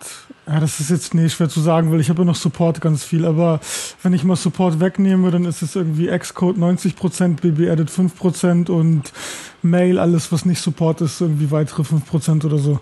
Okay. Und bis darauf schreibe ich eigentlich kaum noch. Hm. Das ist bei mir ganz, ganz wenig. Also das, das, sind natürlich nicht so Sachen wie irgendwelche Outlines oder sowas, weil das ist ja nicht Schreiben, das ist ja dann eher, so wie du gesagt hast, Planen, Strukturieren oder sowas. Das, für mich ist es jetzt nicht irgendwie richtig rein und, und Schreiben. Okay. Ich weiß nicht, du ja. machst du, du verbringst die meiste Zeit mit, mit, mit, mit Video-Editing, vermute ich mal, mit dem Prozess, oder? Oder bist du dann wirklich tatsächlich richtig, richtig lange in der Planungsphase? Mm, nee. Also es dauert zwar immer relativ lange, aber ich versuche nicht zu viel Zeit in der Planung zu verbringen. Lieber dann schon mal gleich mit der eigentlichen Arbeit auch anfangen. Ja. Obwohl solche Projekte Ja, immer ewig lang dauern. Also äh, ich, komm, ich muss immer wieder zu, zurück hin zur Planung. Genau, was ich vorhin gar nicht gesagt habe, was ich bei der Planung noch sehr gern einsetze, ist auf dem iPad das Pen Ultimate. Ähm, und zwar gibt es da, du kannst doch so Vorlagen da, so Papiervorlagen kaufen. Und da gibt es eine Papiervorlage für Storyboards. Und die benutze ich um das Storyboard dann letztendlich auszuarbeiten für den Screencast. Mhm. Also auch so visuell dann quasi. Ja, genau. Also nee, ich verbringe viel Zeit dann lieber noch mit dem Video-Editing, ja. Ja, ich benutze Node-Shelf dann wahrscheinlich für solche. Ich vermute mal, das ist dann der Pendant zu deinem Penultimate Workflow. Hm. Okay. Ja, mit, Kann man auch irgendwie Papiere auswählen und sowas. Also da gibt es ja so zig, zig Dinger und ja. okay. Hm. ja. Ähm, Es gibt scheiße viele Apps, ja, ja. Ich, du hast ja auch scheiße viele Apps hingeschrieben. Ähm, Aber ich bin ja schon fast durch. ja, du bist schon fast durch. Ich wollte jetzt auch kurz wieder aufs Audio-Editing kommen. Also quasi, dass ich jetzt wieder ein bisschen erzähle und dann kommst du wieder dran. Amadeus. Amadeus Amadeus ist auch, also finde ich auch hammergeil. ist, ah, ja, ist also eigentlich so wie Keyboard Maestro, oder? Also es ist so wie Keyboard Maestro mindestens jede zweite Folge dabei. Ja, genau. Ähm, genau, äh, ich bleibe kurz beim Thema. Keyboard äh, Amadeus, was es kann. Ähm, kann so viel Audiokonvertierung, kann's, also so Batch-Konvertierung kann's. Ähm, wir, es kann, ähm, wofür es ich benutze, und zwar gibt es ein Feature, was jetzt im neuen Amadeus Schlag mich tot, wie also die neue Major-Version, die jetzt neulich eben re released wurde, rauskam, hinzugefügt wurde und weswegen ich es dann doch gekauft habe nach langem Zögern. Ähm, du kannst, also was du ganz häufig brauchst beim Audio-Editing, du versprichst dich ja. ja? Und ähm, deswegen brauchst du beim Audio-Editing Aber Ja. wir versprechen uns ja eigentlich fast nie. Nein, natürlich nicht. Nie im Live-Podcast. Auf gar keinen Fall. Äh, ja, ja. Ähm, genau, man verspricht sich ja häufig um die Versprecher, also du, du fängst dann einfach an, den Satz nochmal neu aufzunehmen. Manchmal bist du aber einfach nicht so äh, voraussehend, sage ich jetzt mal, und springst nicht so weit zurück, bis wieder zum Satzanfang, sondern fängst wieder mittendran an und so weiter. Also sprich, du hast dann irgendwie ein Kauderwelsch, wo du mal anfängst am Satz und dann äh, doch nicht und dann mal mittendrin und lauter solche Sachen halt. Und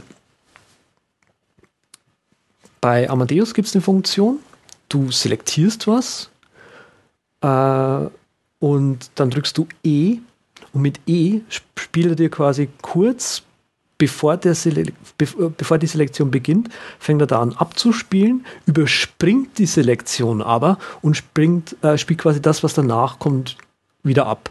Das heißt, du kannst dir, bevor du geschnitten hast, kannst du dir schon anhören, wie es geschnitten eigentlich sich anhört.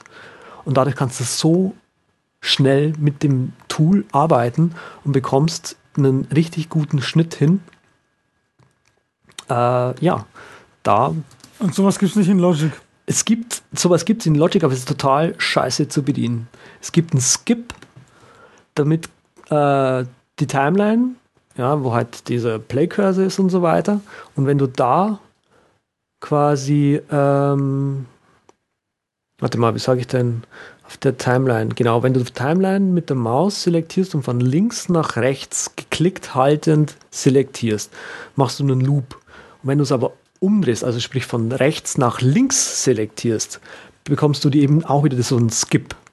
Und sprich, er spielt dann eben bis erste Marke, überspringt dann die, den Zeitstrahl und fängt dahinter wieder an zu spielen. Aber du musst halt immer oben hinklicken und quasi von rechts nach links selektieren. Das ist sehr, sehr unintuitiv. Ich verstehe. Aber was ich noch sagen wollte, ähm, wie machst du eigentlich, äh, wie entfernst du Rauschen? Machst du das in Amadeus oder in Logic? Soundtrack. Soundtrack hat einen sau, nicht saugut, aber es hat einen guten, ausreichenden ähm, äh, Noise Reduction Algorithmus eingebaut. Mit dem kann man echt gut bauen. Arbeiten. Mhm. Hast du da irgendwie irgendwelche vordefinierten Parameter immer oder nee, du musst dann also nee, nee, genau, du, kann, du musst immer ein neues Sample, immer ein neues Sample äh, okay. festsetzen, sonst funktioniert es auch, sonst funktionieren diese Noise Reduction Algorithmen nicht. Du samples quasi, weil du hast, hm, wie sage ich denn, du hast je nach Aufnahme hast du anderes Rauschverhalten, sage ich mal, je nachdem, wo du eben aufgenommen hast. Und deswegen musst du jedes Mal ein anderes Rauschmuster erstmal nehmen, ehe du das herausziehen kannst. Mhm. Aber ähm, bei Amadeus gibt es ja auch diese Funktion, aber was ich da finde, also ich habe keinen Weg gefunden, um das so anzuwenden, dass es sich natürlich anhört, weil er dann mal, also du, du willst ja eigentlich ein bestimmtes Grundrauschen trotzdem drin haben, weil das natürlich ist. Und wenn ich das Amadeus Noise Reduction Tool benutze, dann entfernt er das Rauschen so krass, dass du dann absolute Stille hast. Weißt du, was ich meine? Mhm. Ja. Ähm, Gibt es dann einen Workaround? Nee. Einfach nur nicht so krass okay. einstellen. Aber du, in, in Amadeus nimmst du ja, er sagt ja irgendwie, nimm mir ein Sample und dann nehme ich zum Beispiel irgendwie das Rauschen vom Ende des Tracks oder vom Anfang des Tracks als Sample auf, irgendwie paar Sekunden. Genau. Und dann wähle ich alles aus und sage, entferne das Rauschen. Aber das ist dann meistens so krass, dass ich zwischen den Pausen eine absolute Stille habe. Ja, dann mach's einfach nicht so krass. Aber was kann ich nicht so krass machen? Wenn es das nicht kann, dann hat es einfach einen scheiß Noise Reduction Algorithmus. Oder halt einfach ah, okay, einen nicht so guten. Also nimm dann lieber irgendwie das eingebaute Applegate. Applegate, wie sich das anhört.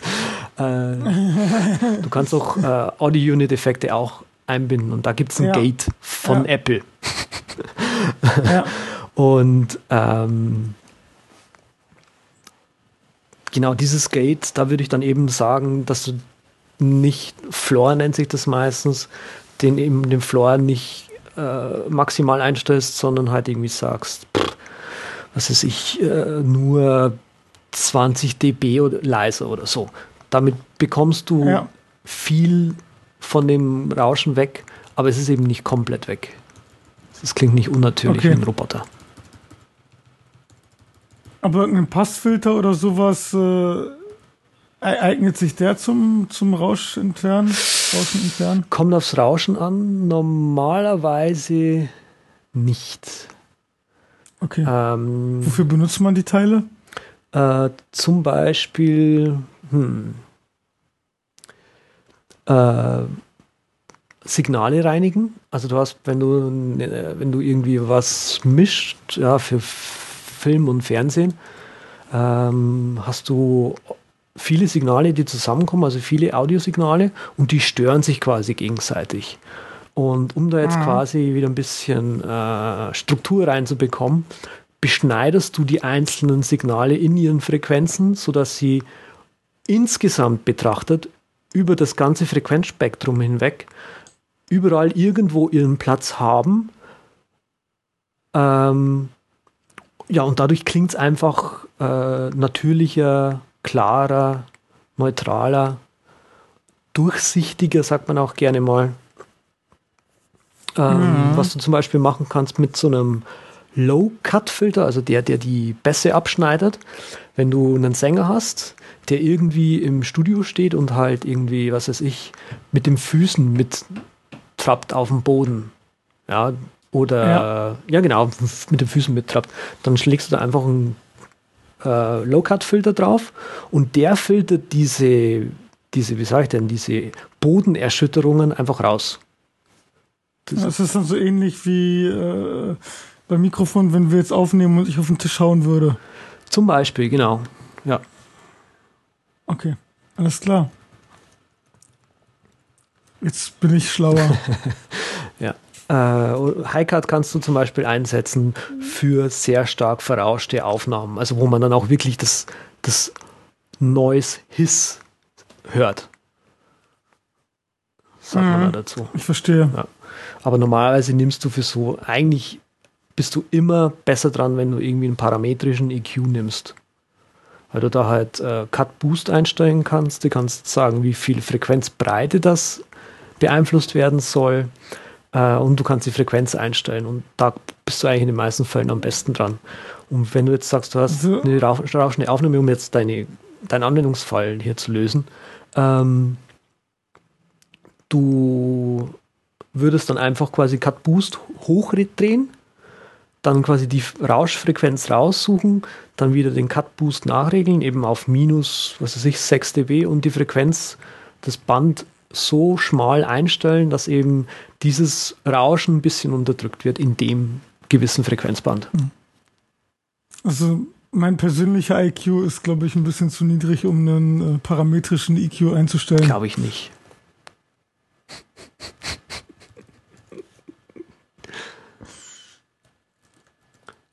ja. Weißt du aber, wo, wo ich manchmal abgehe? Mm, Im Terminal. Ja, und mit regulären Ausdrücken. Oh, scheiße. Was benutzt du da? Patterns. Ich glaube, das, ja, ich glaube, das benutzt du auch, ja. oder? Also ähm, es gibt ja manchmal so Sachen, wo man sich denkt, okay, das probiere ich jetzt vorher lieber aus. Regex ist auch gut. Äh, ja, also ich, ich probiere das aus, bevor ich irgendwie äh, die nächste Atombombe auf Russland schicke, aus Versehen, weil ich irgendwie äh, einen Carrot zu viel reingemacht habe. Und da finde ich doch Patterns ziemlich gut, weil du da einiges ausprobieren kannst und du hast auch dieses Cheat Sheet, was doch ganz angenehm ist. Mm. Kennst du das nicht, das Cheat Sheet? Doch, doch, also, wenn doch, du das doch. startest. Äh, und das, das benutze ich echt sehr, sehr oft. Ja, aber du wirst wahrscheinlich auch deutlich mehr äh, re reguläre Ausdrücke schreiben wie ich. Ja, also zum Beispiel Gebühren jetzt für, fürs iPhone benutzt ja auch Screen Scraping, wo einfach die Telekom-Seite äh, gescraped wird und mit regulären Ausdrücken gefiltert wird, damit du eben siehst, wie viele Minuten und so weiter du verbraucht hast. Und wenn du dir mal den Quellcode von der T-Mobile-Seite anguckst, das ist die absolute Hölle. Also, dass man da überhaupt irgendetwas rauspassen kann, das ist, äh, das grenzt an ein Wunder. Aber scheinbar geht's. ja, es, es geht. Also, es ist aber, also für sowas ist das echt praktisch. Dann guckst du dir einfach mal irgendwie die, die Quelle an, kopierst das, pastest und dann wendest du da ein paar Testsachen drauf an und siehst, okay, das klappt oder das klappt nicht und ist echt gut. Und genauso wie Patterns, Code ist, glaube ich, vom selben Entwickler. Mhm. Ja, genau. Und was du da machen kannst, kurze Snippets, programmieren, ausführen, siehst du gleich. Das absolut geilste ist, man kann jetzt seit der letzten Version seine eigenen Farbschemes machen weil das für mich unheimlich wichtig ist, wenn ich einen Editor habe, wo ich nicht meine Farben einstellen kann. Ich benutze das Teil nicht. Mhm. Also ich, ich komme nicht drauf klar, wenn ich nicht meine Farben habe. Sprich fast schwarzer Hintergrund, leicht grüne Schrift, ein bisschen Orange mit drinne, Rot und so weiter. Habe ich überall BB-Edit, Xcode, Omnifocus. Äh, alles, was ich benutze, hat das gleiche Farbschema. Also mein Omnifocus hat auch einen leicht schwarzen Hintergrund. Okay. Ach so, verstehe. Finde ich, find ich angenehmer. Mhm. Ja. Und das kann der Code Runner auch. Und ich muss sagen, für, für Coco, für Objective-C ist ein bisschen zu umständlich, weil du da doch zu viel, zu viel einrichten musst, um was zu verwenden. Aber gerade halt für, für so PHP-Perl-Sachen echt absolut fantastisch. Das ist echt das Schnellste, was ich, was ich so benutze für, für kleinere Skripte zum Testen. Oder wenn ich mal in Keyboard Maestro, um jetzt mal diesen großen Bogen zu Tools zu machen, die wir alle benutzen, äh, wenn ich da mal einen, ein Skript einfügen will oder ausführen will, dann wird es vorher auch meistens in CodeRunner getestet, wird dann einfach eingefügt in Keyboard Maestro mhm. und dann läuft es auch. Ja. Und da wir gerade beim Thema sind, äh, Regex, Gebühren, äh, irgendwelche Sachen parsen, Traffic analysieren, der übers Internet läuft, ist jetzt vielleicht nur für Entwickler interessant, aber ähm, Burpsuite und Charles, das sind äh, HTTP, HTTPS-Proxys. Und ja, was du damit im Prinzip machen kannst, du startest auf deinem Mac die Software, sagst, äh, starte mir diesen Proxy und dann richtest du den auf dem iPhone oder iPad ein und sagst, äh, okay, der Traffic geht da jetzt drüber und was halt, wofür wir das benutzen, ist natürlich zur Entwicklung, um zu analysieren, wie äh, funktionieren irgendwelche APIs, die halt noch nicht öffentlich sind und so weiter. Mhm. Aber was da sehr interessant ist, finde ich auch für einen nerdigen Anwender, du kannst sofort überprüfen, was für Daten eine App an irgendwelche Server sendet. Und zwar zu 100 Prozent. Und auch wenn es in HTTPS verschlüsselt ist, siehst du es dann natürlich auch, was wird da verschlüsselt. Wenn zum Beispiel mal wieder das x-te soziale Netzwerk dein Adressbuch verschickt, ähm, starte einfach einen Proxy, mhm. richte das auf deinem iPhone an, starte irgendwie die nächsten zehn Apps, die du mal testen willst und sofort siehst du, okay, die, die schickt das an die Adresse, ähm, die ah. schickt irgendwie dein Adressbuch, die schickt Bilder und so weiter. Ist echt cool. Okay, Burp Suite ist das. Oder ist Burp Suite ist kostenlos, Java und Charles ist leider auch Java, leider Kotz, aber ähm, Charles ist ein bisschen angenehmer, kostet aber Geld und Burp Suite kostet kein Geld. Okay. Fantastisch. Und in dem Zusammenhang der Coco Packet Analyzer. Noch den Coco, der funktioniert aber nicht auf HTTP-Ebene, sondern dann eben, wenn du wirklich äh, äh, runtergehen willst, PCAP und so weiter, dann kannst du nochmal die Pakete genau mhm. analysieren. Okay. Und der HTTP-Client ja. ist eine Mac-Anwendung, die ist auch kostenlos. Was du damit machen kannst, damit kannst du HTTP-Anfragen simulieren. Also es ist wie so ein ganz billiger Webbrowser, der die Webseiten dann nicht rendert. Aber wenn du halt mit einer API kommunizierst, ähm, Twitter API oder was auch immer, schickst du eine Anfrage und dann kriegst du das unten einfach zurück die Antwort und siehst, okay, das ist okay oder das ist nicht okay. Es sind halt so Tools, die benutze ich einmal im Monat, einmal alle zwei Monate, aber sind doch sehr, sehr gut, sehr solide und das dauert ja meistens auch lange, um auf solche Tools zu stoßen und deswegen habe ich die jetzt einfach mal genannt. Hört sich gut an. Mhm. Ich habe da jetzt auch überhaupt, ich da jetzt überhaupt keine Fragen zu. Also ich verstehe das komplett, warum man das haben will und ich verstehe komplett, warum du das so machst und ich wüsste nicht, was es da jetzt für eine Frage zu geben könnte. Also ja. ich benutze Patterns auch, auch. Code, Code, CodeRunner auch. Äh, aber das andere ist sehr entwicklerspezifischer. Also hm. wie gesagt, ähm, wenn du dich nicht gerade irgendwie dafür interessiert, interessierst, was die Apps an irgendwelche Server schicken, dann brauchst du das andere auch nicht. Ja, eben. Was hast du denn so für Apps, die, die man eigentlich haben sollte, hm.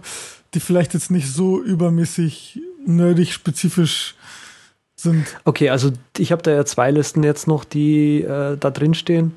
Ähm, Apps, die ich sehr gern einsetze, äh, du wahrscheinlich auch den Image Optim. Oder? Ähm, erklär mal. Image Optim macht. Äh, Sag mir vom Namen was, aber. Ich hab, hast du da nicht irgendwann mal einen Tweet drüber geschickt? Oder irre ich mich da jetzt? Ist egal. Image Optim. Ah, ja. Image Optim macht PNG Crush und JPEG Crush und was weiß ich noch alles Crush äh, und macht einfach PNG und JPEG-Dateien so richtig schön klein. Also ohne dass ja. aber irgendwie die Datei an nochmal neu geschrieben wird oder irgendwas tatsächlich verschlechtert wird optisch, sondern halt einfach nur solche Dinge ausgemacht werden wie EXIF-Daten und, und Location-Daten und was weiß ich noch alles. Und damit kann man Bilder sehr gut nochmal kleiner kriegen. Also irgendwie so ein 70 Kilobyte PNG kriegt man damit vielleicht auf so 30, 40 sowas. Ja, genau. Und man kann dann sogar sagen, dass eine geringe Qualitätseinbuße ist irgendwie 5% oder sowas, mhm. äh, was man oft nicht sieht und dann wird die Datei nochmal erheblich kleiner. Also nicht nur 5%, sondern das ist dann schon im zweistelligen Bereich. Ah. Ja, ich denke mir, dass das viele Entwickler einsetzen äh, oder eingesetzt haben, immer noch einsetzen, um die Apps klein nee, zu kriegen. eben nicht. Nicht? Nee, eben nicht, weil ähm, also eigentlich benutzt Xcode beim Kompilieren, ich glaube, die haben was automatisch eigenes. PNG Crush. Ja. Genau, PNG Crush und deswegen äh, gibt es sogar von einigen Entwicklern die Meinung, ja, ihr müsst halt äh, eure PNGs nicht optimieren, weil das Xcode für euch automatisch macht. Aber wie halt eben der Image Optim Entwickler gezeigt hat, also da kann man echt richtig viel rausholen, wenn man es trotzdem macht. Ja. Na, hat er da nicht irgendwie was über Tweetbot geschrieben? Genau. Ja. Haben, arbeitet er mit diesen Jungs zusammen oder haben die ihm gesagt? Nee, nee. Nee, nee, das war so, die haben die, die Retina-Version released. Mhm. Und das war ja allgemein diese Runde, ja. Und jetzt, wo es halt das Retina-Display auf dem iPad gibt, werden die Apps ja alle irgendwie unendlich groß, weil da schon das Default-Bild zwei Megabyte groß ist beim Starten. Mhm. Und er hat dann einfach äh, das genommen, das analysiert, hat dann die Bilder nochmal mit Image Optim durchlaufen lassen und ist dann eben zu der Schlussfolgerung gekommen, dass äh, Tweetbot, ich weiß nicht wie viel Megabyte äh, kleiner werden konnte. Genau, das ist 33,4 Megabyte groß. Und 26 Megabyte werden halt für 978 Bilder gebraucht. Und nachdem er eben das Image Alpha und Image Optim laufen lassen hat, ist er dann von diesen 26 Megabyte auf 9,3 Megabyte gekommen. Ohne großartige Qualitätseinbußen. Ja, das ist schon und komplett ohne und komplett ohne Qualitätseinbußen, nur mit Image Optim von 26 auf 16 Megabyte. Was ja auch richtig heftig das ist. Das ist schon ziemlich heavy, ja. Ja, ich benutze das äh, für Webseiten. Also die Webseite irgendwie, äh, die PNGs und die Bilder nochmal neu codieren. Du kannst einfach die Webseite per SSH oder per FTP einfach mal runterladen, die ganzen Files. Dann ziehst du den Ordner aufs Image Optim drauf und dann macht der einfach die ganzen Dateien kleiner. Das ist so die mhm. Schnelllösung. Ziemlich praktisch auf jeden Fall. Genau, ähm, andere Tools, Image Optim, äh, Mars Edit zum Bloggen, also sprich den jeweiligen Blog dann befüllen. Ähm, macht mit Mars Edit einfach am meisten Spaß und am meisten Sinn, kann Markdown, kann auch Tumblr und alles Mögliche, was XML, RPC auch kann, kann Ma äh, Mars Edit auch. Archivierst du eigentlich irgendwie deine, deine Blogposts, dass du die dauerhaft hast, weil Mars Edit ja eigentlich nicht dazu da ist, um das lokal nochmal zu archivieren? Nö. Du scheißt du einfach ja. drauf und sagst, es ist mir egal. Genau, ist mir egal. Okay. Wenn es weg ist, ist es weg. So okay. wichtig ist es jetzt auch nicht für mein Leben. Okay. Also mein Leben wird weitergehen, auch wenn der Blog-Eintrag weg ist.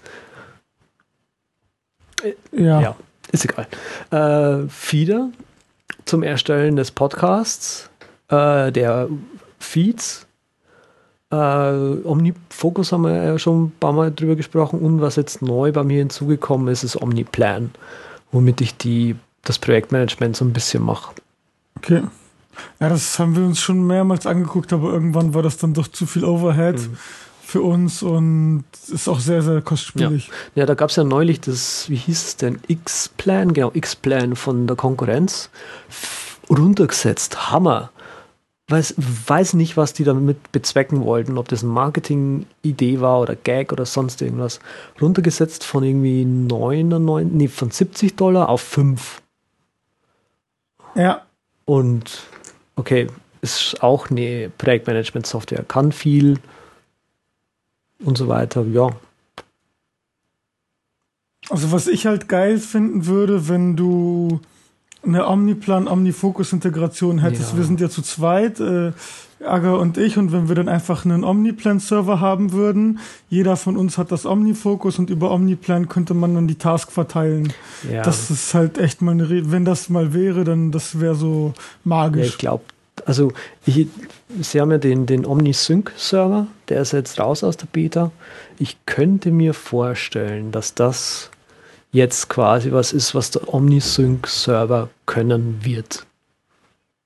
Vielleicht für kostenpflichtig. Ähm, wo machst du meistens deine Reviews in OmniFocus? In welcher Version? Äh, iPad. Ja, oder? Macht am meisten Spaß. Definitiv, ja. das finde ich auch. Äh, das geht schnell. Äh, das, du hast genau die Tools da liegen, die du da dazu brauchst, um Review zu machen. Und ja, was willst du mehr?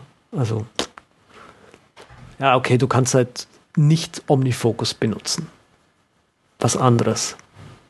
Ja. Ja.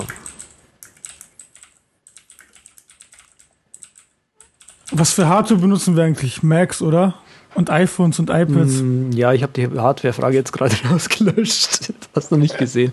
Äh, ja, nee, ähm, ich habe ein M-Audio Fast Track äh, USB. Das ist ein einkanaliges, hm. äh, Quatsch, ein Zweikanal-Aufnahmegerät.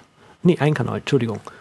Ist aber sehr, sehr klein. Also mir ist es eben wichtiger, irgendwie mobil arbeiten zu können. Also sprich, äh, wenn ein Kunde an einem ganz geheimen Projekt arbeitet, wo Hardware X mit dran beteiligt ist, die nicht so einfach bewegt werden kann, dann steige ich einfach in den Zug und komme zum Kunden. Ich habe einen Hammer, falls mal wieder was länger nicht funktioniert, wie letztens mit iCloud, dann löst das alle meine Probleme. Wow. Jetzt so Anti-Stress-Bälle hatte ich auch mal. Du kannst dir so, so Anti, so Stressbälle kaufen oder so, oder wie die heißen. Das ist im Prinzip äh, so ein Ball aus einem Material, das du trotzdem noch kneten kannst, also zusammendrücken kannst. Das kannst du kann dann quasi in die, in die Hand nehmen und so. Ja, ja, ich hatte die auch mal, aber die gehen bei mir so schnell kaputt, dass das keinen Sinn macht. iCloud, ne? Die halten den Stress nicht aus, ja, iCloud. Na, aber mal, äh, um bei Hardware zu bleiben, was ich echt richtig gut finde, ist der ähm, Fujitsu ScanSnap 1500M. Scheiß Produktname, geiles Produkt im Zusammenhang mit, keine Ahnung, Yojimbo, Devonfink oder was man da halt so benutzt, Evernote oder was auch immer. Kannst du echt richtig geil ein digitales Büro führen, ohne irgendwelche Ordner haben zu müssen. Also das ist echt ein Stück Hardware, was ich sehr, sehr gut finde und sehr oft benutze. Mhm. Ist nicht ganz günstig in der Anschaffung. Ich glaube, das kostet schon 200, 300, 400 Euro oder sowas. Ja, das ist, aber das ist aber auch so ein Tool, was sich nur unter Max irgendwie äh, durchgesetzt hat, der, der ScanSnap. Finde ich. Ja. ja. irgendwie komisch. Also ich, äh, also es gibt ja viele, viele Scanner, die halt auch mehrere Blätter. Das, das Geile ist ja bei dem, du legst einfach einen Stapel rein, drückst auf den Knopf, zack, der ganze Scheiß wird halt digitalisiert, dann packst du es in Aktenvernichter rein, weg ist es. Hm. Und das finde ich halt echt gut. Also da gibt's, da gibt's auch einige andere Scanner, aber weiß ich nicht. Okay. Hm. Also den ScanSnap, den gibt's ja auch in der Mac-Version und in der PC-Version. Also ich benutze äh, einen ich haben, wir haben, ich, wir, hm, ich, wir, ich, wir, ich, ich, ich habe den gekauft. So einen uralten Canon-Drucker von 2005. Der kann drucken, scannen, kopieren. Das ist so ein Multifunktionsding ohne Fax. Wie ohne Fax? Das geht gar nicht. Ja. Das geht ja mal gar Fax nicht. Fax verschicken geht gar nicht. Finde ich jetzt mal so. Ähm, ja. Wird ja eh digitalisiert auf eine E-Mail. Hm. Ja, ansonsten habe ich hier eben zu meiner Aufnahme, also wenn ich mich selbst mal aufnehme, immer noch, wie jetzt gerade auch, so ein Headset-Mikrofon von Mi Pro. Kennt kein Schwein. Das ist irgend so eine ganz kleine Amerikan äh, Quatsch, japanische Glitsche-Firma. Die machen unter anderem Headset-Mikrofone, die schweinegut sind. Also das Ding klingt einfach gut, äh, ist, ist ein Kondensermikrofon ähm, und benutze ich eben dann auch, um irgendwie was aufzunehmen. Ansonsten äh, Hardware tatsächlich, die ich benutze, um meine Screencasts herzustellen, gibt es eigentlich. Ich versuche mein Setup so klein wie möglich zu halten, so mobil wie möglich zu halten, dass ich, egal wo ich hinkomme, eben auch arbeiten kann. Äh, das ist für mich wichtiger, wie unnötig irgendwelches Hardware-Zeug, Hardware-Equipment zu akkumulieren, mhm. das dann einfach nur rumliegt und Staub fängt. Ja. Ja, nee, das ist bei mir auch so. Also ich habe eigentlich auch bis auf, auf Mac und die ganzen Dinge halt von Apple irgendwie kein extra Zubehör. Aber ich bin ja anders da in dieser Philosophie, weil du willst ja mobil sein, während ich halt eben lokal Power brauche und Mobilität mir eigentlich absolut gar nicht wichtig ist. Hm, okay. Das ist es. Das weißt du ja. Hm, jetzt schon.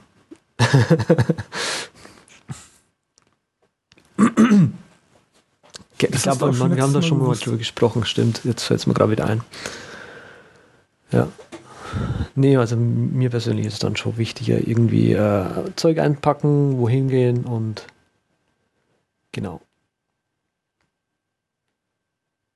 Ähm, Was ist eigentlich mit den Lizenzen? ja, genau, wollen wir den restlichen Willst du wer tu vorstellen? Wer, where, Where, to, wer, wohin? where, Where, where, wohin? Wo, wohin? Willst du es kurz sagen, was es macht? Oder soll ich? Das kannst du machen. Okay, ähm, wohin? Where to? Ich habe mir das irgendwann mal l- ja, 2010, glaube ich, gekauft. Das ist die App, die man haben will, um rauszubekommen, wo man dann jetzt eigentlich hingehen kann. Also, ähm, es gibt ja dieses kostenlose Ding Ja, auch. Geradeaus, Genau, rückwärts, Genau. nach links und nach genau. rechts. Äh, wie heißt denn dieses kostenlose Ding, was es da auch gibt? Das Around me. Around Me, genau. Das Around Me hatte aber bei mir und auch irgendwie so Yelp und diese anderen Empfehlungsdinger, Quipe, genau, äh, hatten immer irgendwelche Scheiße drin. Also nie wirklich ein Restaurant oder sowas, wo man auch tatsächlich mit seinen Freunden hingehen will und sagen kann, so, hier kann, will ich aber jetzt essen mit euch. Äh, und Vertu hatte von der Qualität von den Restaurants immer ein bisschen eine höhere Qualität. Und genau, was du mit Vertu machen kannst, du kannst Restaurants suchen, du kannst Einkaufszentren suchen, du kannst Tankstellen suchen, du kannst Apotheken suchen. Alles Mögliche zeigt dir dann eben an, wo. Das Geilste, Mhm. das absolut Geilste ist, das absolut Geilste ist, da muss ich dich jetzt unterbrechen, das, das geht gar nicht anders, ist die Augmented Reality Funktion. die du über In-App Purchase freischalten kannst. Ja, sprich. ja, da braucht man nicht viel mehr zu sagen. Finde ich schon.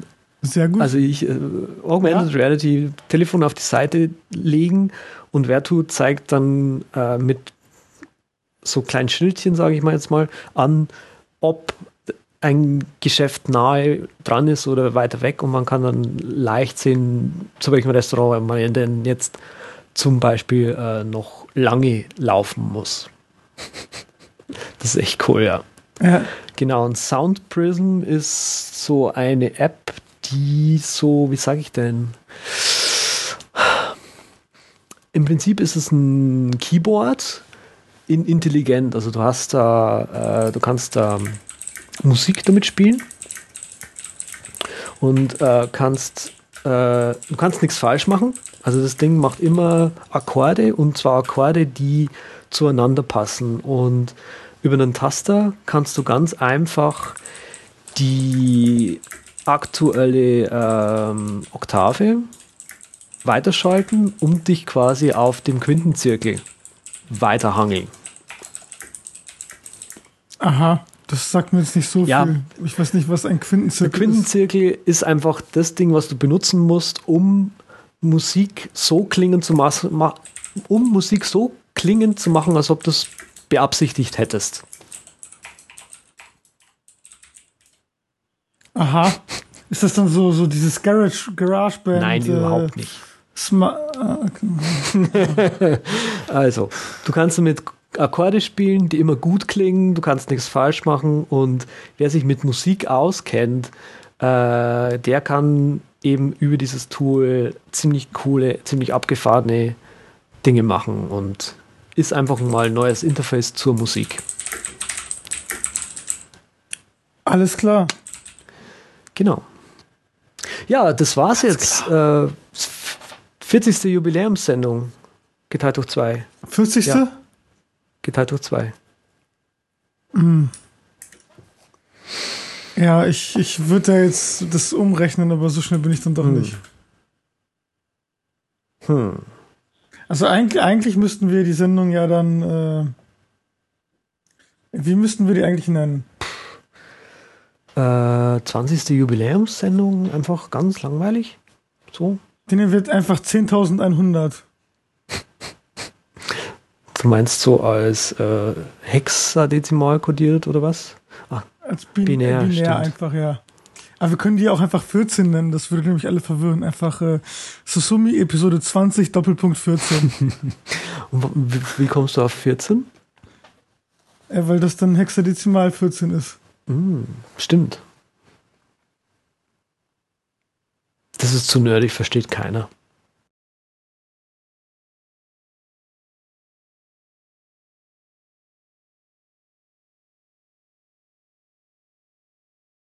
Dann danke fürs Zuhören hier. Alle, die jetzt hier mit uns noch ausgeharrt haben. Äh, danke, Raphael, dass du fast ein Jahr lang mit mir jetzt hier gepodcastet hast.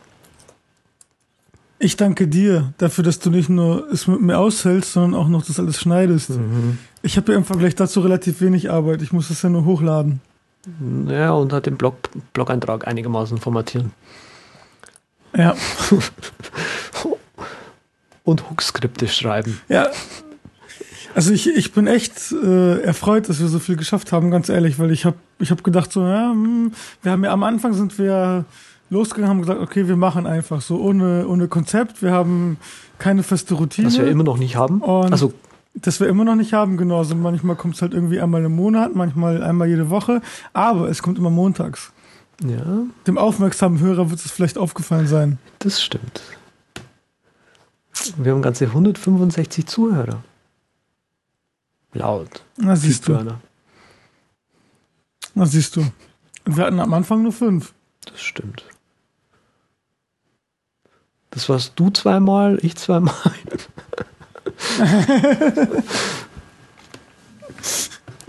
Und noch irgendwas. genau. Na, iTunes halt. Der iTunes-Bot. ja, eben. Ja, genau. Ja. Okay. Hm. Der Kaffee ist jetzt auch schon alle. Hm. Ich glaube, ich gehe jetzt nochmal in die frische Luft oder so. Ja, ich gehe auch, glaube ich, Mhm. ein Schwein schlachten. Ähm,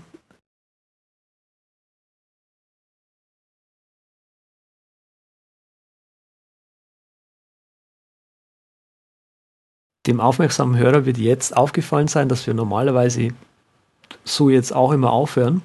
Und genau das jetzt quasi die Schnittmarke war, um aufzuhören.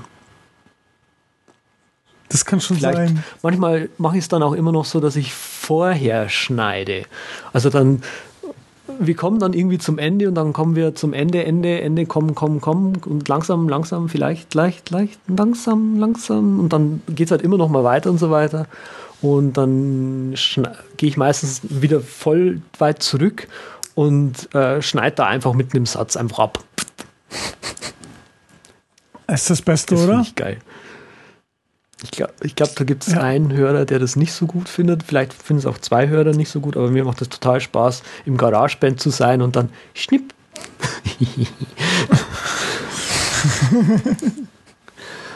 Ist ja ganz schön hinterhältig. das ist geil.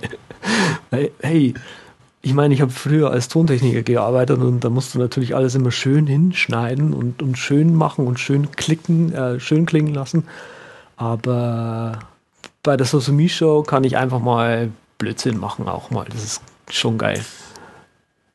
Ja, also ich fand, also ich ganz persönlich, mein persönlicher Hit war die Folge, die wir falsch rum aufgenommen haben. Die war Kannst du dich noch dran ein erinnern? wir, also wir haben ja irgendwie, wir haben ja mehrere Male so das mehr oder weniger gemacht, okay, am Anfang kommt irgendwie äh, nochmal die Erörterung, Errata von der letzten Folge, dann haben wir so allgemeine Themen, am Ende stellen wir dann irgendwie ein paar Apps und Tools vor und einmal haben wir das dann andersrum gemacht, dass wir dann die Errata auch ganz am Ende gehabt Mhm. haben und die Tools dann auf einmal irgendwie am Anfang war und so. Das, das fand ich, das war mein persönliches Highlight. Welche war denn das? War das die mit Mario ist zu Mainstream oder die der große Knackpunkt? Was mir persönlich an der Sosumi Show gefällt, ist die kreative Titelwahl. Ich finde das immer total geil, Okay. was da für Titel am Schluss bei rauskommen. So, eigentlich alle. So Ja. völlig Pflaume, aber es ist cool, der große Knackpunkt. Es ist Wahnsinn. wenn man den Shortcut weiß und immer begeistert, der, der, der. Ist auch gut. Äh, aber da fällt mir jetzt gerade auf, also so langsam wird es echt Zeit, mal die, die Webseite zu strukturieren, oder? Ja, also, Weil das Scrollen ist doch schon ein bisschen zu krass. Scheiße. Aber Aber die erste Folge hatte ja immer noch den geilsten Titel, ne? Ja, also das ist ähm, hat Kultcharakter vielleicht irgendwann ja. mal.